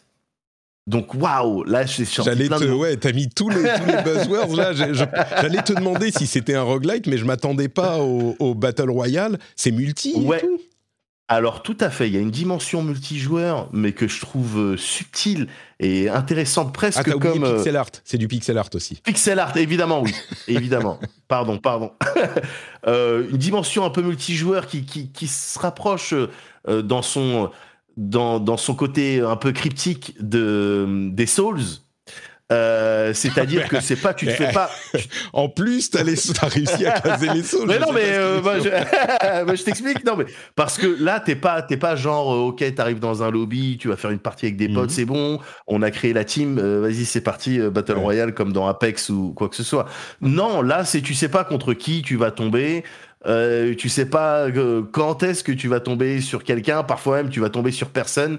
Euh, voilà, c'est un petit peu mystérieux. Et le jeu, de manière générale, alors, pff, comment te pitcher ça? T'es un mec, un style hmm, d'inspecteur, dans une ville qui s'appelle Central City, qui est manifestement dangereuse. limite nocive, tu peux pas y rester plus de 10 minutes, une connerie comme ça. Et tu vis dans un hôtel. Hein, les hôtels, euh, comme à l'époque, au milieu de- de- du XXe siècle, les trucs avec les grooms, les ascenseurs, un peu vieillots, mais euh, classe palace. 30, euh, ouais. Voilà, voilà. Un truc de ce style. Et euh, en fait, tu te réveilles un matin et tu trouves un bonsaï, euh, une plante dans un pot. De... Eh, je sais, c'est chelou. Ah, il est Devant super chez- ce pitch. Je, pour l'instant, je suis à fond. Devant chez toi, tu trouves ça et tu te dis merde. Qui c'est qui m'a rapporté un bonsaï Et, euh, et, et l'aventure commence là comme où ça. je pensais que le, le jeu allait aller. Le truc part comme ça, et en fait, en termes de, de gameplay, t'es amené à descendre dans la ville. Quand t'es dans la ville, c'est là où euh, les, euh, tu peux assister à du joueur contre joueur, et en fait, tu dois aller faire, tu dois aller remplir des quêtes, euh, remplir un certain nombre d'objectifs, euh, scavenger, prendre du matos, euh, voilà, pour essayer de marquer des points, être plus solvable. Euh, c'est comme ça, euh, ça fait partie. C'est une des currency, une des, un des, euh, des objectifs Ah, donc du jeu, c'est être tu payes, plus tu vois, pour solvable. rester. Attends, d'accord, Voilà. ça, ça me parle, ça, tu vois, c'est un petit peu, un petit peu capitaliste, quoi, très bien. Et pour, et pour être solvable, eh ben, tu vas tuer des créatures. Le Donc, twist. on, on va au fond de, de- au fond de la droite, Oui. là, vraiment. Alors, Là, là, pour le coup, gens, ouais. Là, on est, euh, on est presque sur une dystopie. Et, euh, mais, sauf que. Mais c'est des monstres quand les même qu'on doit tuer. Là. Les, ben, les monstres que tu dois tuer, en fait, et c'est un twist qui arrive dès le début, euh, que tu comprends dès la première fois où tu prends l'ascenseur pour descendre dans Central City, les monstres que tu tues, c'est les autres. Moi, j'espérais des bonsaïs anthropomorphes. mais- non. Mais voilà, et, le côté roguelite euh, vient dans, ce, délire euh, euh, métal, les choses que tu débloques, en fait, au fur et à mesure que tu fais tes runs, c'est-à-dire que tu descends dans Central City et que tu tues et que tu accumules des, richesses et des points, etc., tu vas pouvoir customiser ton appartement et qui va te donner des bonus, euh, plus 5 euh, en temps de rechargement, euh, euh, plus 10%, euh, plus 10% en vie, etc. Et tout ça va dépendre en fait de l'agencement de ton petit appart. Euh, au début bien merdique et à terme j'espère euh, un petit peu plus classe et j'adore en fait j'adore ce mélange j'adore ce principe un peu de hum, euh, battle royale dans le sens où tu descends dans la ville et t'es à poil en fait tu dois te euh, t'équiper vite en cherchant en scavengeant à droite à gauche euh, en prenant les meilleures choses avant les autres personnes. Et puis le côté roguelite c'est-à-dire même si tu meurs c'est pas grave. Euh, t'as gagné des points, tu vas pouvoir faire mieux au prochain run, et aussi, enfin, euh, la, la, la DA, euh, voilà, parce que moi je suis, un, je suis un mec des pixels évidemment, et je suis un mec un peu du bresson, j'aime bien tout ce qui est bresson, j'aime bien tout ce qui est dark, Ah, là, c'est Euh, ouais. et là, et là c'est ça- c'est- c'est complètement ça. Donc voilà, Et- le jeu sort tout à l'heure, je vais me mettre dessus. On l'a, on l'a pas dit très euh, spécifiquement, mais oui, c'est du pixel art vu de dessus, euh, donc twin, twin stick shooter, quand tu, comme tu disais, Euh, et c'est, c'est, c'est quand même très très beau. Du coup, tu disais les ennemis, c'est des, d'autres joueurs, mais nous, on a notre look de, euh, de personne, genre le mec avec la clope et la cravate, euh, l'inspecteur de, de- des années, euh, bon, peut-être pas 30, mais mais les autres, c'est des gros monstres euh, noirs avec des yeux bleus, là. C'est, Alors. c'est du coup, Ouais. c'est vraiment les autres joueurs, tous les autres monstres, c'est d'autres joueurs? Non, non, il y a d'accord, du, il y a du PVE, il y a du PVE contre Ok. des, des- des Et créatures. de temps en temps, tu vas tomber sur voilà. les anthropomorphes. Et de temps en temps. C'est du PVP. Et tu, ben regarde là d'ailleurs dans le trailer, tu vois quand tu t'apprêtes à prendre l'ascenseur, il y a un petit, euh, un petit glitch. Et en fait, c'est ce à quoi ressemblent les autres joueuses et les autres joueurs. D'accord. Ok, bah très cool. Ça s'appelle Hell is Others. Ça sort euh, aujourd'hui. Quand vous entendrez euh, cet épisode, a priori, ça sera, ça sera disponible. Et c'est tentatively, on fait beaucoup d'anglicisme aujourd'hui, enfin d'anglais, recommandé par El Médoc, par Médoc. Yes. Très bien. Merci pour cette recommandation. Et du coup, on, passe à Julie qui, elle, a testé pour le monde A Plague Tale Requiem. Qu'est-ce que tu peux nous en dire? Eh ben, en tout cas, ce que je peux en dire, moi, j'avais euh, déjà pas mal aimé le premier, euh, qui reposait beaucoup sur de l'infiltration, des puzzles, euh, et ça avait du sens parce qu'on incarnait donc un frère et sa sœur. bonne ambiance hein, dans la France du XIVe siècle, alors que la peste noire commence à se répandre. Et euh, c'était vraiment intéressant parce que le gameplay servait complètement le jeu et pour la suite, ça paraissait logique que le gameplay évolue en même temps que les personnages, même si euh, les événements se passent genre six mois après euh, ceux du premier jeu, dans le sens où ils ont grandi, ils ont vécu des traumatismes et ça se traduit bah, notamment par beaucoup plus de phases d'action et des zones un peu plus ouvertes dans cet épisode-là. Et à la fois, je trouve ça ultra logique et euh, en même temps, bah, c'est les points faibles du jeu, je trouve. Moi, c'est euh, malheureusement ah euh, tout ce qui est infiltration, ambiance, c'est toujours aussi réussi. Les environnements sont à tomber par terre, vraiment. Enfin, c'est ils ont fait l'un des très, très, très marquants du premier. Déjà, il était incroyablement beau avec ces, ces, ces, meutes de rats qui, qui, qui se marchaient les uns sur le. Enfin, c'était super impressionnant. Et, là, ce qu'on voit du 2, c'est tout aussi. Si bah là, c'est absolument magnifique. Ouais, là, on est en Provence. Il y a encore plus de rats. Avant, ils pouvaient en afficher 5000. Maintenant, c'est 300 000 rats en même temps sur euh, le même écran. 000 C'est ouais, c'est complètement dément. Mais effectivement, ça permet de créer des scènes ultra terrifiantes pour quiconque a peur des rats, ce qui est mon cas. D'autant plus qu'ils ont bien exploité le retour haptique de la DualSense pour avoir l'impression que tu te fais grignoter par les rats dès que tu t'approches d'eux.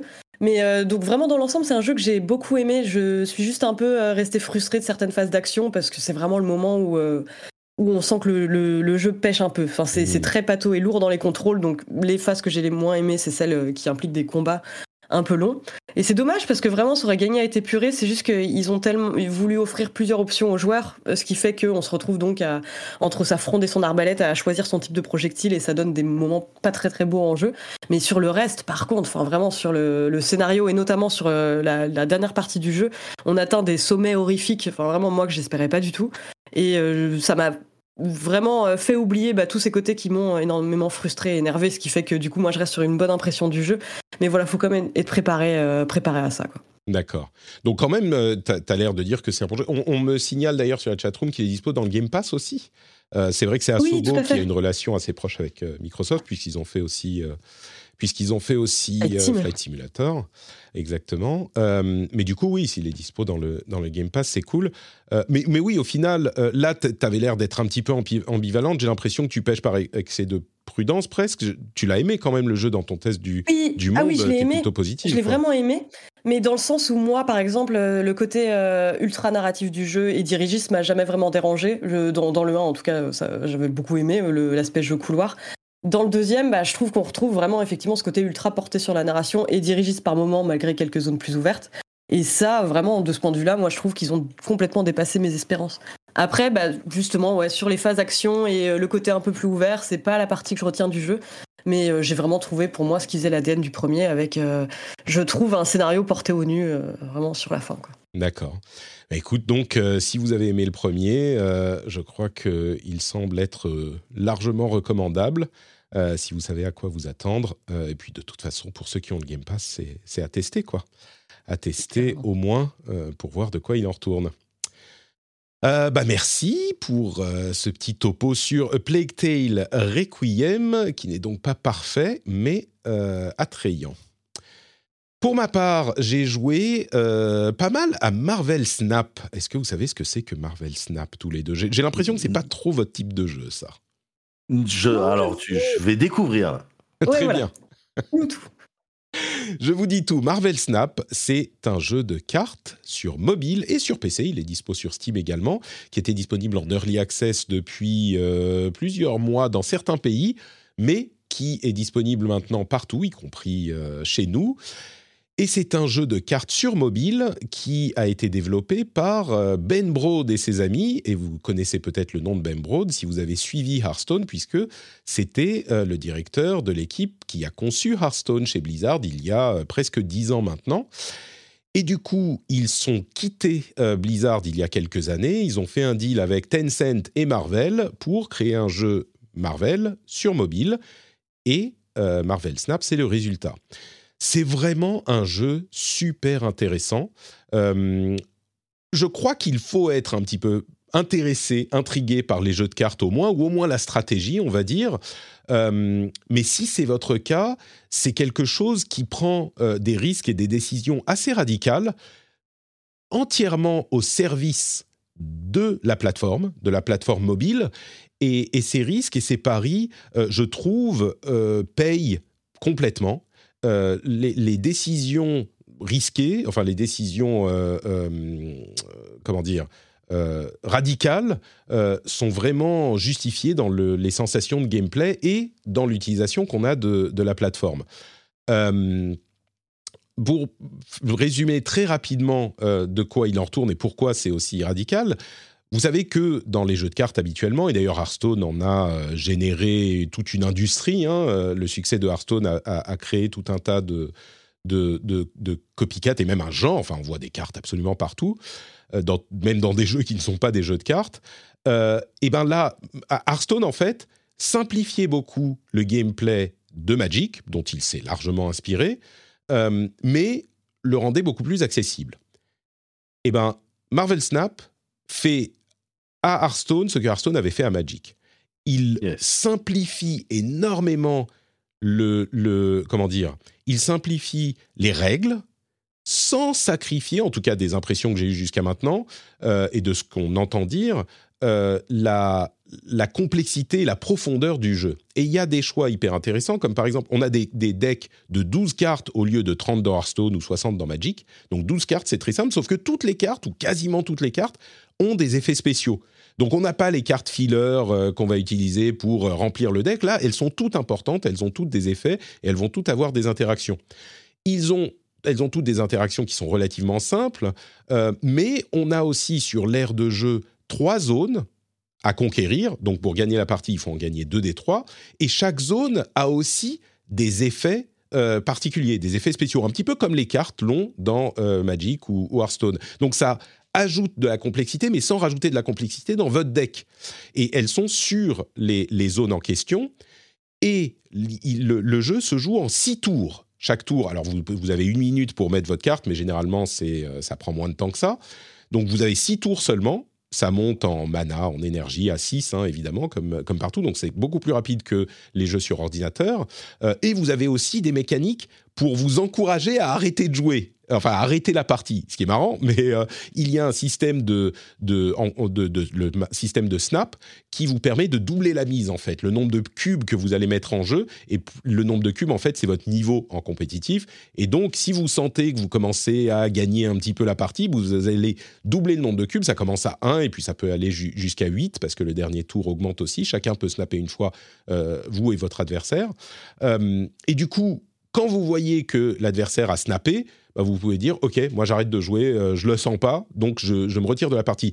C'est une mécanique de jeu intéressante parce qu'on essaye de deviner si l'autre essaye de nous bluffer ou machin mais ça a aussi des conséquences dans le game design parce que ça veut dire que les parties en moyenne sont plus courtes. Donc si vous êtes dans le bus et que vous arrivez à votre arrêt bah, une partie plus courte ça vous ça vous ça vous euh, ça vous arrange.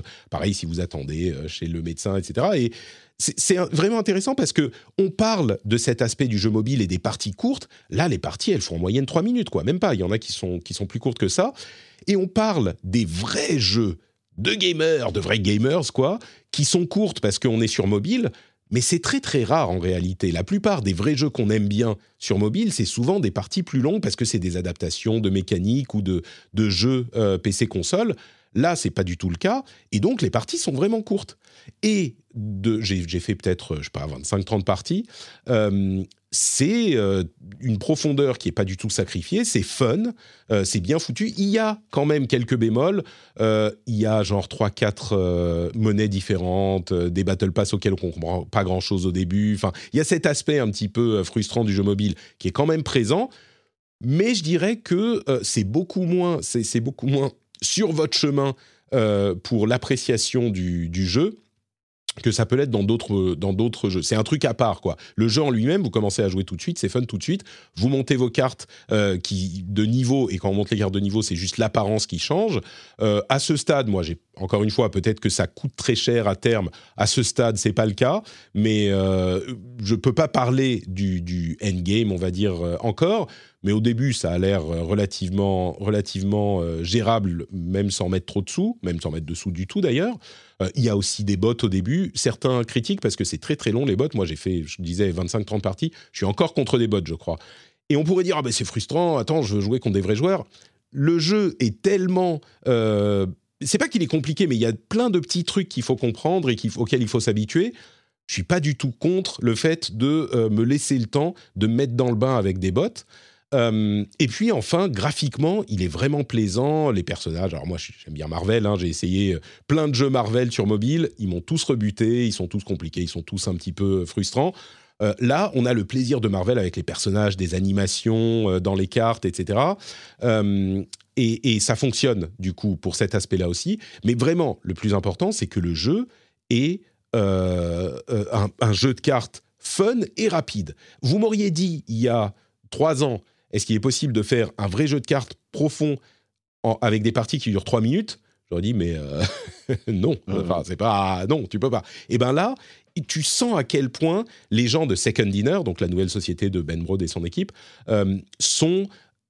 Non seulement ils connaissent les mécaniques de ces jeux, mais en plus ils maîtrisent euh, le game design de ces jeux. C'est très impressionnant parce qu'on a eu plein de jeux de cartes qui sont sur la ligne soit de Magic, soit sur la ligne de Hearthstone. C'est un petit peu les, les, Et après, il y a des à côté, des trucs, mais. Et là, il, change. Alors, ça reste un jeu de cartes, mais il change un petit peu de, de, playground, de catégorie, quoi. C'est un truc qui est encore un petit peu différent. Et, ça fonctionne. Donc, euh, Marvel Snap dispose sur euh, tous les mobiles et sur, euh, et sur Steam, gratuit. et vraiment un, bon moment, moi je trouve très convaincant à ce stade le, le jeu. D'accord. Ok. s'appelle Marvel Snap. Est-ce que je voulais, est-ce que je voulais bien vendu? Bah, tu l'as pas mal vendu en vrai. Hein. c'est pas du tout mon genre de jeu, mais euh, j'avais envie d'y croire.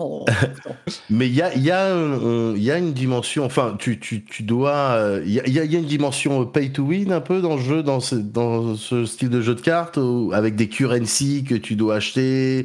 Enfin, si tu payes, tu avances plus vite, tu fais évoluer plus vite tes cartes, peut-être un côté aléatoire à quelque chose, ou c'est pas le genre de jeu? Un petit peu, disons que euh, tu fais progresser ton niveau de, ton rang de joueur en améliorant graphiquement les, cartes. C'est un petit peu bizarre comme système.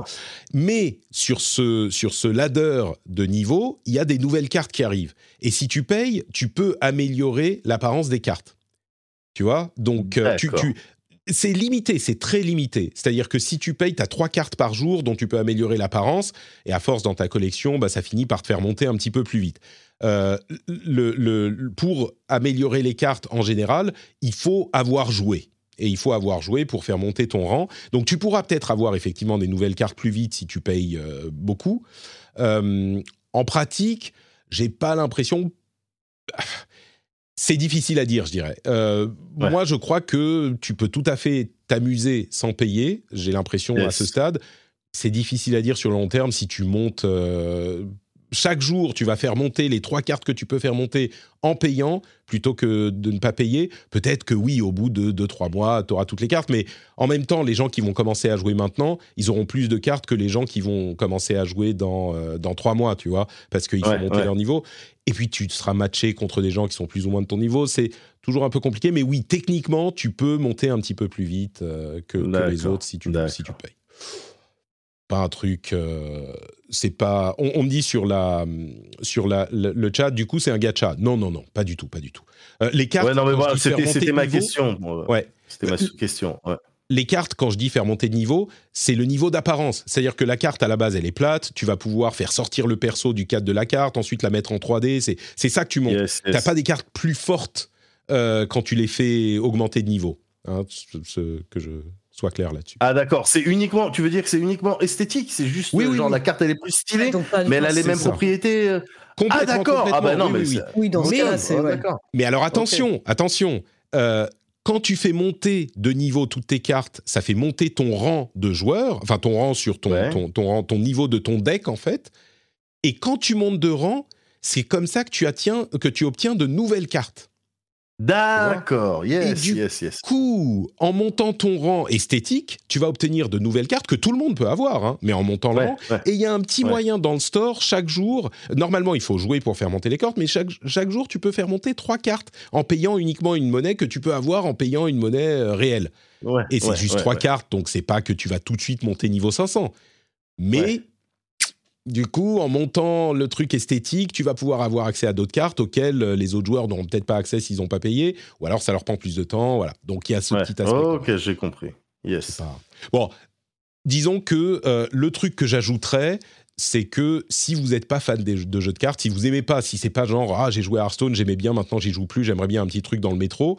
Euh, enfin, faut être connecté à Internet hein, pour jouer. Mais si vous êtes dans un endroit dont le métro est connecté à Internet, si vous n'êtes pas déjà fan de ce style de jeu, c'est pas pour vous. Euh, c'est clairement un jeu de cartes, stratégie, euh, un petit peu, comme je disais, un petit peu complexe dans la profondeur. Donc voilà, ça c'est un truc qui va parler aux fans de ce genre. Et peut-être que certains vont le découvrir grâce à ce jeu-là, qui est peut-être un peu plus accessible, mais c'est pas un truc qui va vous amener à ce genre si vous n'êtes pas déjà euh, relativement client. D'accord. Voilà, et on me dit dans la chatroom de ce que j'ai vu, j'ai pas de carte payante, il n'y a pas de carte payante, c'est que des skins. Encore une fois, ils sont, ils sont vicieux hein, dans tous ces modèles. Il n'y a pas de carte payante. Mais en payant, on peut faire monter le niveau de son deck esthétique, ce qui vous donne accès à des cartes plus vite, parce que le- les nouvelles cartes, on y accède quand on monte le niveau du deck. Donc, il y a quand même un petit aspect comme ça. Bref, l'autre jeu auquel j'ai joué, mais alors là, c'est vraiment, je vais en parler en deux secondes parce que j'ai joué, euh, je l'ai à peine lancé, c'est Scorn, qui était euh, un Ah. des jeux annoncés Ah avec oui, la. pareil. Ouais. T'étais- Alors, c'était, vous vous souvenez, un des- l'un des jeux annoncés avec la, la Xbox Series. euh, c'est un jeu dont l'ambiance est incroyable, mais vraiment incroyable, euh, qui est euh, hyper beau artistiquement. Bon, on a tous parlé de Geiger, euh, c'est voilà, c'est lui en jeu. Euh, mais je crois qu'il n'est pas pour moi. Quoi. Le- L'ambiance est cool. Le gameplay, euh, c'est des puzzles. Alors, tout ce que tous les tests disent, c'est euh, les puzzles sont super cool, les combats sont super chiants. Et moi, les puzzles m'ont déjà à la base un petit peu pris la tête. Ah, moi je suis Ah, avec merde. toi, je suis pas hyper fan Ah des ouais? puzzles non plus. hein. Ouais. Bah, je suis voilà. comme toi, ultra fan de l'ambiance, etc. Mm. Puis c'était un peu la crainte avec ce jeu, quoi. C'est est-ce qu'on va avoir un jeu avec une super DA et pas de gameplay? Bon, il y a, il y a du gameplay, mais effectivement, je suis pas hyper séduite par les puzzles non plus. Enfin, moi, j'ai Mm. envie de faire autre chose dans cet univers et je me réjouis plus. euh, euh, bah justement d'avoir mon, mon gun organique euh, chelou euh, Ouais. et euh, de voir ce que donnent les phases de tir bon qui apparemment sont pas hyper C'est réussies ça. ouais. Ah merde. Mais mais il y a des gens qui l'aiment beaucoup. Enfin, beaucoup, non. C'est c'est exactement le genre de jeu qui trouve son public, qui plaît pas vraiment aux autres, mais qui plaît beaucoup aux gens. euh, c'est c'est le genre de jeu qui, qui crée des débats parce que euh, on va le noter, euh, je sais pas moi, 6 euh, sur 10. Et donc les gens vont dire ah bah il est nul, mais c'est pas qu'il est nul, c'est qu'il est pas pour tout le monde. Euh, Ouais. C'est juste qu'il est peut-être pas pour vous, mais il y a des gens qui vont l'aimer. Je pense qu'on est vraiment sur cette euh, sur cette catégorie de jeu quoi. Mm. Donc voilà, j'y ai, je l'ai je l'ai testé un petit un petit peu, mais ça vaut le coup. Il est sur le Game Pass aussi, hein, comme on parlait de de euh, Plague Tale Requiem. Ça vaut le coup de le lancer juste pour voir quoi. C'est en plus il est Game Pass et bah, ne serait-ce que pour euh, s'immerger dans cet univers visuel complètement fou ouais. Comme ça. tu l'as dit Giger en jeu quoi Ouais, c'est a- vraiment réussi. Il y a quelqu'un sur le chat qui dit euh, retour du genre de jeu game passable. C'est un truc à toi ça, Ouais, ouais, ouais, ouais. Non, c'est les jeux passables. Tu vois. Alors attends, attends. On me, Ouais. on me le dit, je vais pas. C'est. Genre, c'est ok parce que c'est sur le Game Pass Ah mais attends, attends. Oui, voilà, c'est ça. C'est un jeu passable. Voilà, c'est ça. Un jeu d'accord c'est un jeu passable. Et, et les, jeux, les jeux passables, c'est les jeux qui sont cool, mais qui, que tu n'aurais pas testé s'il n'était pas sur le Game Pass. Genre, tu vas pas aller le payer, mais Yes. s'il est sur le Game Pass, tu es super content qu'il y soit et tu vas le tester. Tu vas peut-être même le découvrir et l'apprécier. Ouais, c'est ça les jeux C'est une passables. super catégorie. C'est une super catégorie. Écoute, tu peux, tu, tu peux, tu peux me la voler, c'est cadeau, c'est tu vois, je suis quand même un petit peu, un petit peu, euh, tu vois, truc Tu partages, non Ouais, c'est ça. Changé. Euh, donc c'est un jeu passable, mais exactement, c'est exactement ça. D'accord. Bon, bah écoutez, on va faire euh, la section news, le reste des news, un petit peu rapidos. Et voilà, là c'est détente avec quelques infos. Euh, je vais passer euh, quelques news et puis je vous laisse l'occasion de m'en dire quelques mots. D'abord, on apprend avec euh, toujours ces histoires de CMA en Angleterre qui étudie l'acquisition de Activision Blizzard par Microsoft, que Microsoft compte construire une plateforme mobile de, vente de jeux, une, un, store mobile de vente de jeux. Alors, on ne sait pas comment exactement, parce qu'on ne peut pas faire des apps de jeux de streaming, euh, des, apps de jeux de streaming dans l'App Store, et même il n'y a pas de store disponible sur l'App Store, et même sur Android, c'est compliqué. Mais ils sont en train de travailler là-dessus. Est-ce que ça sera sur le web ou machin? Ils sont en train de travailler là-dessus. Puis une autre news, genre de l'industrie, c'est que Nvidia, qui avait annoncé sa euh, RTX 4080, qui était en fait deux cartes différentes avec euh, deux euh, vraiment catégories de puces différentes, et ben finalement euh, retire le lancement de la version 12 Go et il n'y aura que la 16 Go qui sera en vente parce que la 12 Go était euh, pas juste 12 Go, elle avait aussi moins de, cœur. Donc ouf, on, on comprend mieux ce qui se passe. Peut-être qu'ils la remettront en vente genre en 4070 à terme. Je crois qu'il y a aussi euh, pas des ventes folles folles sur les 4000, donc peut-être qu'ils se sont dit ok, on va pas, on n'a pas besoin de sortir celle-là. Euh, quelques annonces de jeux, Minecraft, enfin, annonces et euh, nouvelles infos. Minecraft Legends, qui avait été annoncé euh, cet été, je crois, au Summer Game Fest, dont on a vu plus de détails, qui est assez intéressant. Au final, Minecraft Legends, ça a l'air d'être un jeu. Alors, ils appellent ça comment? Un action strategy game. C'est dans l'univers de Minecraft, vu de dessus, c'est un jeu complètement différent.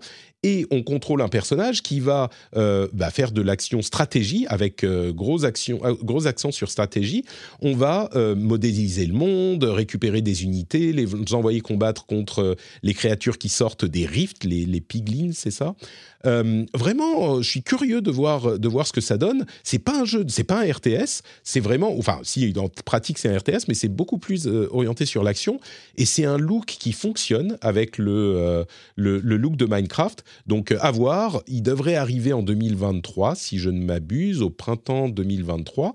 Euh, donc à suivre, je vais continuer avec les autres. Le Sims 4 va avoir encore deux extensions, mais surtout Sims 5 a été annoncé, pas pour tout de suite. hein. Sims 5, c'est le projet René. euh, qui sera disponible dans plusieurs années, mais ils ont commencé à le développement de Sims 5. Il faut savoir que Sims 4, c'est vraiment un mastodonte. La version de base euh, devient gratuite, là, euh, depuis hier ou aujourd'hui, et continue à sortir des extensions. Et enfin, nouveau jeu Mortal Kombat, c'est pas un jeu de combat, c'est un RPG sur mobile. Ça s'appelle euh, Mortal Kombat Onslaught. Un RPG sur mobile. Ok, pourquoi pas, on n'a pas d'image. C'est marrant quand, quand les grands studios annoncent des jeux mobiles, ils mettent jamais ni de gameplay, ni d'image, ni rien. C'est juste genre pour prévenir les gens, on va faire un jeu mobile, vous excitez pas, nous nous engueulez pas, voilà, maintenant vous savez, toute petite annonce, et comme ça, quand on montrera le jeu plus tard, les gens pourront dire, mais non, mais on savait, vous énervez pas, c'est bon, ça fragmente l'annonce pour que les gens ne s'énervent pas, je crois. Donc voilà, quelques petites annonces, si vous avez des, des choses à dire, je t'entendais réagir, euh, Julie. Ah non, non, non, je, Ah, je rigolais juste. Tu rigolais, tu... J'étais médisante dans mon coin, c'est terrible. Ah, Mais je vais vois continuer à l'être parce que je, je sens la prochaine news arriver. Enfin, D'accord. très bien, très bien. Et ben on continue euh, dans ce, ce lightning round. Vous m'arrêtez si vous avez des choses à dire. La manette sans fil DualSense Edge coûtera. Ah yes. Euh, alors, si vous connaissez pas, Le prix prix d'une d'imaginer console, indécent. Vraiment. 240 euros, pardon, 239,99 euros. Euh, alors on s'imaginait, vous savez, la DualSense Edge, c'est la DualSense Edge, c'est cette manette qui a été annoncée il y a trois semaines, un mois, qui est un petit peu l'équivalent de la Xbox Elite euh, 2 qui elle vaut 150, 170 euros, quelque chose comme ça. On savait bien qu'elle allait être un petit peu plus chère, mais une manette à 240 euros, oui, c'est le prix d'une console, quoi. C'est chaud, franchement, c'est chaud. Et pourtant, j'adore la DualSense, j'adore le retour haptique. Ouais. Vraiment, je pourrais euh, défendre pendant des heures. Et je comprends que c'est censé être une offre premium et customisable, mais le prix est tellement rédhibitoire, quoi. Enfin, Ouais, comme tu dis, moi, je pensais peut-être qu'on allait se retrouver avec un truc à 150 euros, mais je pensais pas ouais, qu'il pousserait le culot euh, ju- jusque-là. Non, c'est effectivement très cher et euh, je le dis alors même que je fais partie de ces gens qui ont fait. J'ai même fait il y a quelques semaines une hot take sur le, le- le Twitch de, de Arte. euh, et qui propose des émissions de, de jeux vidéo euh, régulièrement, une take en disant que, bah, de manière générale, les manettes PlayStation avaient toujours été meilleures que toutes les autres manettes et le seront toujours. Donc vraiment, je suis, je euh, quelqu'un et c'est une histoire de, bah oui, non mais c'est une histoire de stick, euh, de choix de stick, etc. Mais euh, mais là, même moi, je trouve ça trop cher. C'est trop cher. Ah bah 239 oui. Moi Ah j'aime ouais. beaucoup le- le- l'ergonomie de la manette Xbox euh, et en particulier la, la manette Xbox Series mais oui les manettes euh, PlayStation sont quand même super cool et à choisir je crois que ça serait mon choix aussi mais euh, oui 200, 239. Moi à vrai dire euh, je, je, ça- c'est marrant parce que sur le Discord ça nous a fait revenir un, un débat qu'on a depuis quelques mois quelques quelques temps sur le prix du PSVR 2 et moi je dis toujours ah mais Mm. ça sera euh, 299 a priori allez euh, au plus au plus cher euh, 399 le prix de la console quoi et plus Ouais. ça va plus je me dis mais euh, Oui, bah déjà, ils ont augmenté le prix de la console deux ans. Ah oui. après. mais ouais. T'imagines deux ans après, deux ans après, deux ans. Faut bien se rendre compte quand même.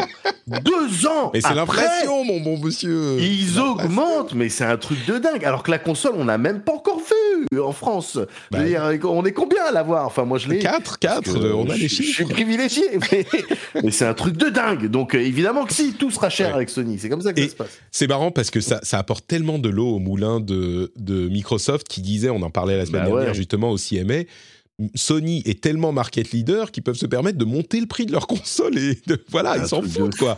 Et là, ouais. avec cette, euh, cette euh, manette à 240 euros, enfin ça apporte de, de l'eau à leur moulin. quoi. Bref, voilà, si vous la vouliez, euh, bah, peut-être que vous la voulez plus. Autre scandale, scandale, messieurs dames, Gotham Knights sera limité à 30 images secondes sur console. Euh, et pourtant, c'est un jeu qui est uniquement sur les consoles next-gen. Vous vous rendez compte? Des manettes à 240 euros, des jeux next-gen à 30 images secondes, mais où va le monde? On est où là? Eh oui C'est marrant parce que je faisais au lancement euh, des consoles quand j'avais ma, ma regrettée chaîne YouTube où je faisais des trucs toutes les semaines quand j'avais le temps. euh, j'avais fait une vidéo avec mes duplos là où j'expliquais que la puissance des consoles n'a rien à voir euh, avec la, fréquence d'affichage. À chaque nouvelle console, il y a des gens qui disent Ah, mais 60 images secondes cette fois-ci, c'est bon, pas de problème. Et j'expliquais pourquoi c'était pas le cas. Et c'est marrant de voir des, jeux arriver qui vont mettre le paquet sur la qualité graphique ou d'autres choses et plus forcément sur la fréquence d'affichage. Bon, on survit hein, en 30 images secondes, soyons honnêtes. Ouais, alors moi j'ai discuté, c'est marrant parce que j'ai discuté vraiment avec des profils différents. J'ai déjà discuté avec des gens qui me disaient, qui me tenaient mordicus, euh, les propos de non, euh, il y a une réelle différence. Moi je Mais il y a supporte pas les, les jeux. Non mais euh, c'est-à-dire là je te parle de personnes extrêmes. C'est-à-dire moi je Ouais. supporte pas. Moi je pisse littéralement à long jet. Je pisse à long jet sur les jeux qui proposent que du 30 FPS, etc. Et d'autres qui me disaient, et parfois même, euh, et qui étaient un petit peu dans le- dans l'audiovisuel et tout, qui me disaient, oh, franchement, franchement, faut arrêter, quoi. C'est très bien 30 FPS, euh, ça va. c'est- Ce qui, est- ce qui est dur, quoi. en fait, c'est quand tu as un truc en 60 FPS et que tu repasses en 30 juste après. Tu commences en 30, tu bouges jamais, tu es super content. Il n'y a aucun problème. Tu vois, c'est c'est- c'est ça le. Bon, bon. J'ai- Moi, j'ai pas assez l'œil, je t'avoue que j'ai pas assez l'œil. On m'a déjà montré, hein. on me dit, regarde, Ah ouais ça, c'est vois 30. pas? Ça maintenant c'est 60. Bah, je sais pas, je dois avoir un problème au niveau de la ah oui, cornée. non, mais, ou- ah, mais- Ouais, tu sais, sais c'est pas. une bénédiction cachée, en fait. C'est que tu, tu, n'as Ah pas- tu peux tout. pa- Mais oui, parce que tu peux Mais tout oui, passer en résolution max, machin, t'es en pas de 30, t'es content. Ouais. Yes.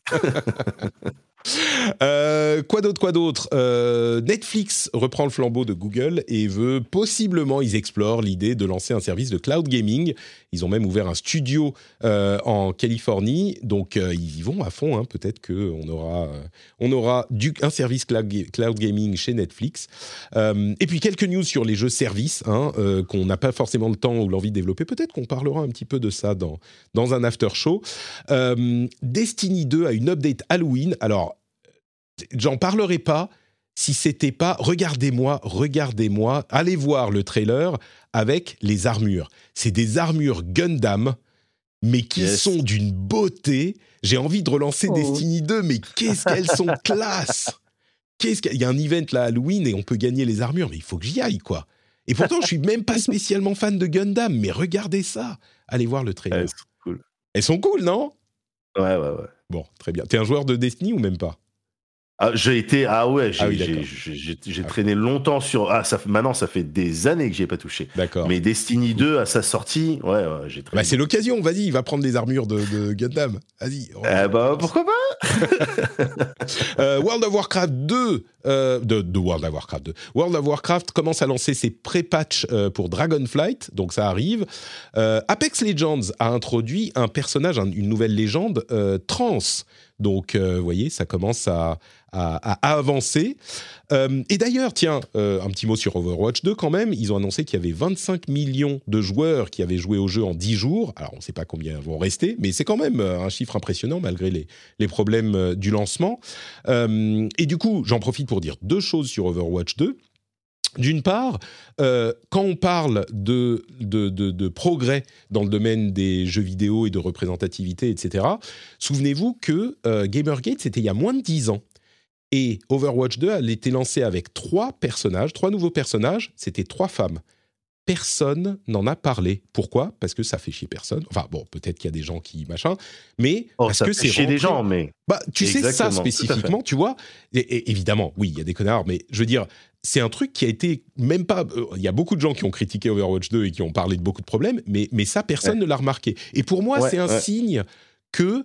Mine de rien, même si on n'a pas l'impression, même s'il y a toujours beaucoup de problèmes, même s'il y a encore évidemment énormément de progrès à faire, c'est un signe que euh, depuis 2014, dont c'était le, le- le problème principal dans le Gamergate, eh ben les choses ont quand même changé. Bon, Overwatch Ouais, est vrai. particulièrement tout bien, à fait euh, et puis l'autre chose que je voulais dire sur Overwatch, c'est qu'on en entend beaucoup parler, beaucoup de gens qui en disent du mal, euh, mais je crois que les gens, en tout cas moi c'est l'impression que j'ai, j'en parle beaucoup parce que moi je suis, fan du jeu, les gens qui y jouent sont très très contents du jeu, même s'il y a des petites euh, préoccupations sur les prix des trucs dans le shop, le Battle Pass, machin, dont on a parlé dans l'émission. Franchement, après 15 jours, 3 semaines de jeu, moi je trouve que au niveau du, jeu lui-même, du gameplay du fun qu'on a, il a ramené, comme on l'espérait et comme c'était la promesse, il a ramené le fun sur Overwatch. Et, euh, bon sang que c'est bon, quoi. Moi, c'est un truc qui me fait énormément plaisir. J'ai même joué, j'étais euh, en voyage, j'ai même joué sur ma console, sur ma Switch, en mode portable. C'est vous dire à quel point je sacrifie mon. c'est pas. Alors déjà sur console, c'est pas facile quand on est habitué aux 60 FPS sur PC. je devrais dire 120, mais j'ai pas un moniteur pour.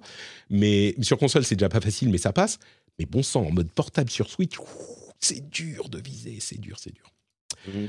Euh, quoi d'autre? Halo Infinite, il y a le mode Forge qui arrive en bêta en novembre. Halo Infinite euh, pourra-t-il être sauvé? Et puis il y a la campagne de Call of Duty qui commence, Call of Duty Modern Warfare 2, qui se lance aujourd'hui. Aujourd'hui, si vous précommandez le jeu. Donc, euh, vous pouvez commencer à jouer à Call of Duty. Ça y est, le jeu de l'année euh, pour euh, 95% des joueurs de jeux vidéo avec FIFA arrive. Donc, euh, vous pourrez parler de trucs euh, qu'ils comprennent aux gens que vous rencontrez dans la, dans la rue, au bar, euh, dans la cour de récré, tout ça. Et puis, quoi d'autre? Ah oui, Persona 5 euh, arrive sur le Xbox Game Pass. On parlait de, de Xbox Game Pass. Alors ça, c'est pas un jeu passable. hein. Ça, c'est un... Tu vois, euh, Persona 5, faut pas Ah bah, déconner, faut pas dire de... ouais Ouais, Voilà. et puis Soma non plus d'ailleurs, enfin, qui débarque aussi. euh, je trouve, euh, là, on est au-delà du game passable, on est dans les Ouais. vrais bons jeux, quoi, c'est cool. dans la, dans la, la- la gloire du jeu vidéo. Et Capcom a confirmé qu'il y aura un Resident Evil choqué. C'est quand C'est ce soir. Donc on pourra en parler la semaine prochaine. Mais quelle fabuleuse période pour les fans d'horreur. Enfin, moi, vraiment, je suis trop. Tu, tu- tu vas être devant ton écran ce soir euh, et, et tu vas Ah, regarder ça. Parce que la, la, conf- la conférence précédente avait un peu fait l'effet de celle de Silent Hill, dans le sens où on avait des annonces et pas trop d'images. Et là, j'attends quand même de voir euh, un peu plus sur le remake du, du 4. Voilà, quand même. Alors oui, est-ce que tu est-ce que tu veux te mouiller euh, Est-ce que tu sais ce qu'on va Est-ce qu'on va avoir une surprise? Attention parce que quand on t'écoute, quand les gens vont t'écouter, ils sauront déjà. hein. Mais euh, est-ce que tu penses que genre un nouveau vrai vrai nouveau jeu ou quoi?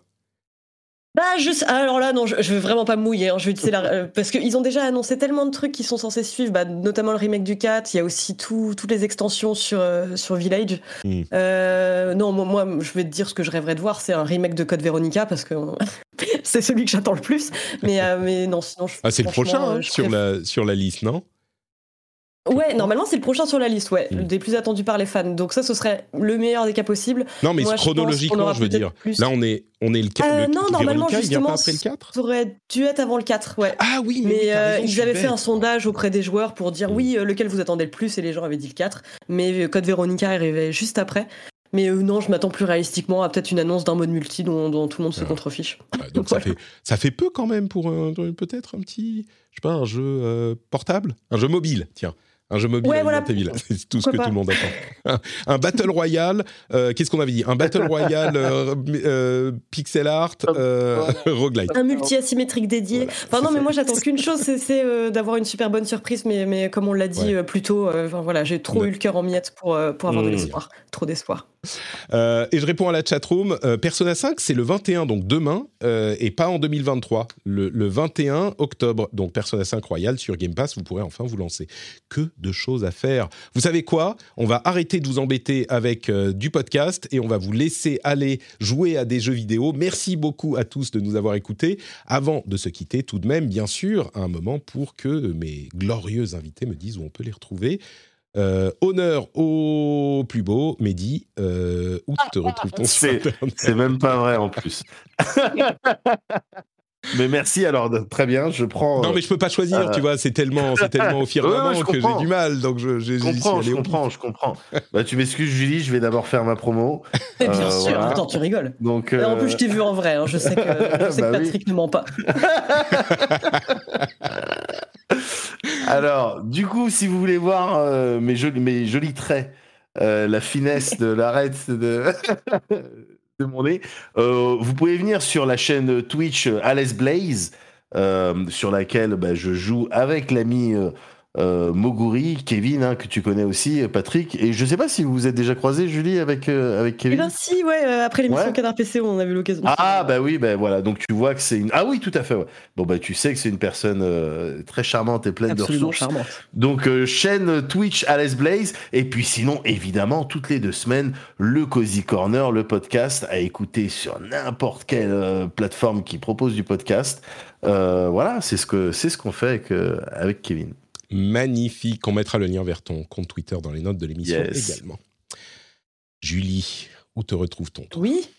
euh, pour voir ma, ma mâchoire euh, carrée et mes cheveux flamboyants, euh, vous pouvez aller sur Twitch euh, avec le pseudonyme Hélène Ripley. Et euh, sinon, je suis sur Twitter sous le pseudo ICTH, qui est toujours le pire pseudo de l'histoire de Twitter. Tu sais, tu Et, sais que je viens voilà. de me rendre compte que c'était pas euh, que c'était pas euh, Itch, c'est ICTH. Mais oui, tout le monde, mais me- tu tout- le tout dis, le monde me dit ça ça. fait des mois que tu me le dis, mais je m'en suis rendu compte maintenant. C'est bon. Mais c'est normal parce que ce pseudo n'a absolument aucun sens et, euh, et euh, en plus euh, provient euh, est tiré directement du titre de mon Skyblog. Enfin, c'est te dire à quel point je l'ai sorti du chapeau celui-là. Mais bon, D'accord. et voilà.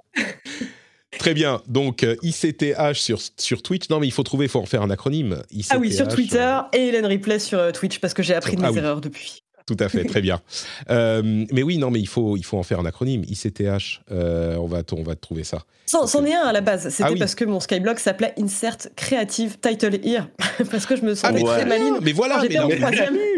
Insert ouais, mais tu dois peut-être en trouver un nouveau. Ouais, il un temps. nouveau. Non, non, mais il est Ouais, temps. ouais, Il est temps. ouais, Il est ouais. temps de Bon, passer à très autre bien. chose.